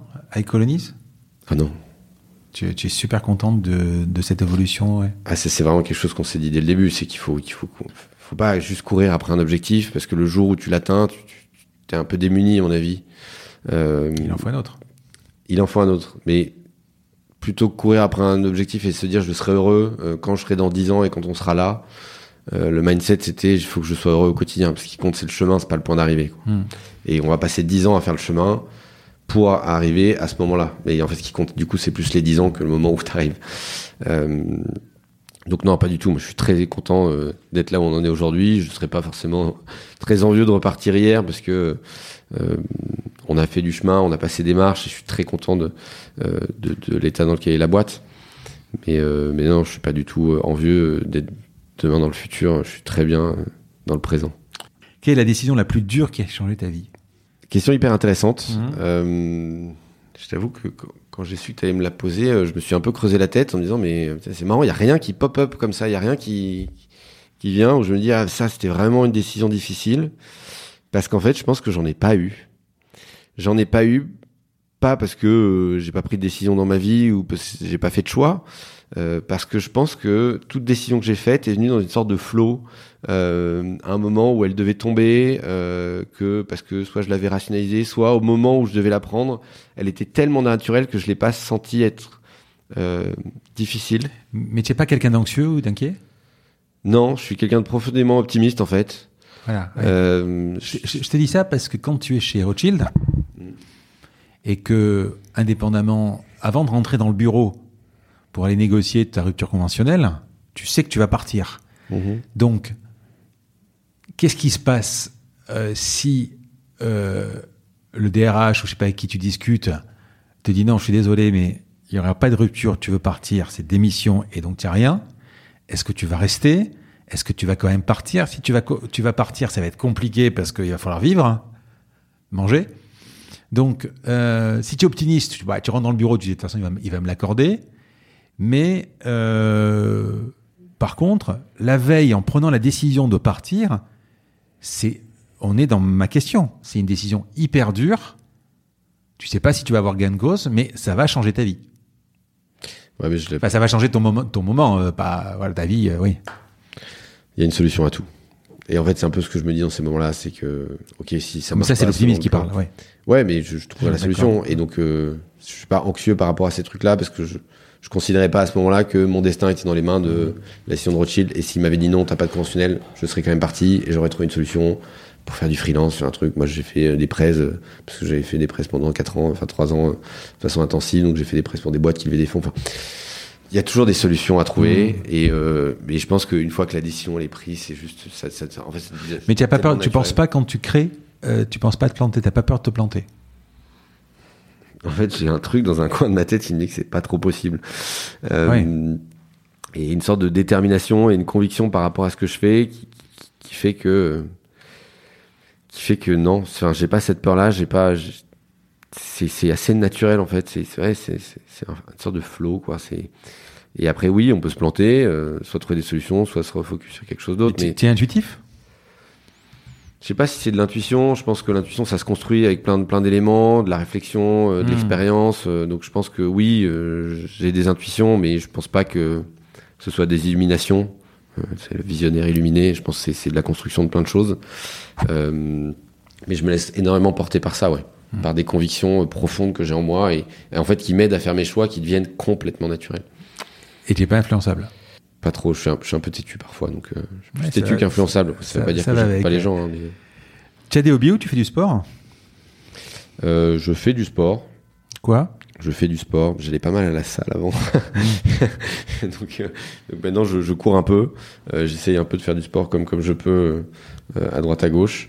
Euh, mais mon hobby principal, c'est c'est de passer du temps avec des gens. J'adore être entouré. euh, j'adore. euh, encore un autre truc. J'adore aller au resto. donc, euh, donc, je passais euh, avant le confinement énormément de temps euh, Ouais, à aussi, des tables bon. de café. euh, C'est vraiment. euh, c'est ma passion, quoi. D'être avec euh, des amis, rencontrer des gens et, et passer des bons moments autour d'une table à refaire le monde, à discuter de, de- de tout et de rien. Euh, et c'est vraiment ça qui me donne euh, le plus d'oxygène. Euh, donc, euh, donc voilà, maintenant je fais ça chez des gens, en petit comité. Quel est le bouquin sur ta table de chevet? Alors, Tu euh, veux me conseiller? le bouquin sur ma table de chevet actuellement, c'est un bouquin sur la grossesse, Ah. euh, et sur la naissance naturelle, euh, que, que la future mère de, de mon enfant euh, m'a demandé de lire. Euh, pour préparer ça. Euh, après, sur ma table de chevet, il y a souvent des BD. Ah oui Euh, ouais, j'aime bien. Ça me permet de, de me reposer euh, le soir. nom, par exemple? Euh, la dernière que j'ai lue, que j'ai beaucoup aimé, c'est celle sur Thomas Pesquet, euh, où il prépare euh, toujours cette ligne directrice. hein. Ouais, ouais. On se refait pas, mais euh, où il prépare euh, son premier voyage dans l'espace et raconte un peu tout ça. je trouvais ça hyper, hyper sympa. Il faut que tu écoutes un épisode, j'ai pas le numéro là, que j'ai enregistré avec Claudie Ignoré, la, la spationaute. La, la- on parle d'espace évidemment. C'est passionnant quand elle t'explique ce qu'elle fait, quand elle met le- les harnais, et qu'elle va décoller. euh, bac plus 19 pour y arriver. Enfin, c'est vraiment. euh, Ouais. Et puis surtout, les sensations qu'elle a dans l'espace. Moi, j'ai adoré cet épisode et vraiment, je le conseille. Quoi. Ok, Film ou série? Les deux. Les deux. Les dernières séries, par exemple? Ça va être vraiment redondant là. hein. Là, je suis en train de regarder euh, For All Mankind. Ah oui. C'est la série ouais. Apple sur euh, qu'est-ce qui se serait passé si le premier homme euh, sur la Lune avait été euh, Écoute, moi, soviétique et non américain. Moi, j'aime bien euh, voir les séries d'un coup. Et comme ils sortent un épisode, c'est bidon d'ailleurs, tous les vendredis. Hmm. euh, J'attends que ça soit le dernier vendredi pour la commencer entièrement parce que je vais très vite sur les. euh, voilà. Qui pourrait être le prochain invité de mon podcast que tu pourrais me présenter et pourquoi? Moi, la personne que j'aimerais te présenter, euh, c'est un très bon ami qui s'appelle Maxime Legardet, qui a monté pas mal de boîtes, notamment la dernière, c'est une boîte qui s'appelle Convargo, qui faisait de la digitalisation du, du fret routier, Oui, j'ai entendu parler. Oui. qui, qui a été revendu à un Allemand. Hum Euh, et je pense que c'est intéressant que tu l'invites. Un, parce que c'est une des rares personnes que je connais qui a fait de l'entrepreneuriat un métier. C'est-à-dire que très vite, il s'est dit j'ai envie de monter des boîtes. Et donc, avant de monter des boîtes, il faut que j'apprenne à monter des boîtes. Mhm. Euh, beaucoup d'entrepreneurs, ils sont venus sur le tard, ont eu d'autres métiers avant. Lui, il s'est dit direct, c'est ça que je veux faire. Et donc, il est rentré euh, dans des structures type Rocket Internet pour apprendre à monter des boîtes et monter plein de boîtes pour faire toutes les conneries que tu peux faire. Et, euh, et le jour où il serait euh, capable de monter la sienne, euh, avoir déjà une sorte de bagage, tu vois. Ça, c'est intéressant. Et en plus, c'est quelqu'un qui a une énergie fantastique et, euh, et qui a une capacité de d'embarquer des gens avec lui qui est, qui est, qui est très, très impressionnante. Donc, c'est un bon invité. Tu pourras me faire l'intro? Avec plaisir. On va passer à la dernière question du podcast, qui est une tradition. Ce podcast s'appelle la combinaison parce que je cherche à comprendre la combinaison d'éléments qui a amené la personne que j'ai en face de moi là où elle est. Alexandre, quelle est ta combinaison? Euh, Je pense que, ma combinaison, c'est euh, d'abord des, rencontres. Comme je l'ai dit, j'ai toujours bien aimé être entouré et, je pense que les, gens me donnent beaucoup d'énergie au quotidien. Euh, donc les bonnes rencontres qui m'ont permis de faire, de lancer les projets que, j'avais envie de mener et qui ont aussi amené parfois des projets. J'aime bien me faire embarquer par des gens sur des, nouvelles choses. Tu pourrais investir euh, à terme dans des startups, tu pourrais le faire? Bien sûr, ouais. Tu l'as pas fait Bien encore sûr. hein? Je pense, je l'ai fait, mais de façon très. Euh, c'est pas du tout professionnel et sur des sur des quantums qui sont très très faibles. D'accord. Plutôt chez des potes, des trucs comme ça, mais. Euh, mais ouais, ouais, je pense que c'est un truc qui, qui, qui, est hyper intéressant, en fait, euh, ce métier de business angel, découvrir des projets, accompagner des gens, euh, passer ton expérience, etc. Mmh. Puis vu que j'ai ressenti à quel point ça m'avait apporté des choses, euh, je pense que c'est un peu une façon de give back. Euh, donc, je pense ça, des, des, rencontres. Euh, je pense une envie de, de, de, de, voir les choses en grand dans, dans tout ce que j'essaye de faire, ou de me mettre des objectifs qui sont assez élevés. Enfin, en lançant Colonise, on s'est tout de suite dit qu'on voulait euh, vraiment changer l'expérience d'habitation. Euh, et euh, quand t'es trois mecs dans un bureau à dire vas-y feuille blanche, qu'est-ce qu'on fait C'est un peu, enfin c'est un peu démesuré, tu vois, un peu irréaliste, mais mais je pense que c'est un, truc dont j'ai besoin pour aller mettre l'énergie. De, toujours me projeter, de me dire qu'est-ce que ça peut être. Si ça marche vraiment bien, si, si on, on réussit, qu'est-ce que ça peut être et qu'est-ce que ça peut avoir comme impact. Et d'avoir toujours un truc comme ça si j'ai pas ça, j'ai du mal euh, à être, euh, à donner mon toute l'énergie que j'ai à donner pour pour quelque chose comme comme on le fait pour Colonise. Euh, je pense que c'est pas mal de boulot aussi, honnêtement. Euh, J'y passe du temps, ça m'occupe en fait la tête profondément. Euh, et pas mal de mes proches le déplorent et j'essaie de bosser là-dessus pour compartimenter, mais j'ai beaucoup de mal. Euh, C'est-à-dire que quand tu as eu un problème au bureau, tu peux euh, arriver à la maison et avoir ce problème qui est ouais. en background? Ouais, ouais ça, ça, ça, me reste. J'ai envie de trouver des solutions, j'ai envie de craquer le truc, j'ai envie de comprendre. Enfin, c'est... J'y pense souvent. Et vu que ça me Moi, j'ai travaillé truc, sur le... Je, je l'ai déjà dit dans le podcast d'ailleurs, j'ai travaillé sur un SaaS euh, entre... Parce que si tu veux, tu as des problèmes de la journée euh, qui sont des problèmes... Euh, tu n'as pas trouvé le truc, craqué le truc, comme tu dis, etc. Tu rentres, tu es encore dedans. Puis tu as le problème de base, euh, un truc juridique, un, un collaborateur qui s'en va, etc. Et c'est pas la faute de ton entourage ou bientôt de ton de ta fille, si tu as une fille, c'est ça? Ouais, a priori, ce serait une fille. Ah, non, de ton enfant, si tu as un enfant, c'est pas les, les c'est pas le problème de ta famille. Donc moi, ce que je faisais, enfin ce que je fais, c'est j'essaie de faire de trouver un sas que ça soit des tours de quartier en voiture, que ça soit un moment, ou même de rentrer à la maison, de prendre 10 minutes, un quart d'heure sur le canapé à zapper, à rien faire. Et après, au bout de 10 minutes, je suis là.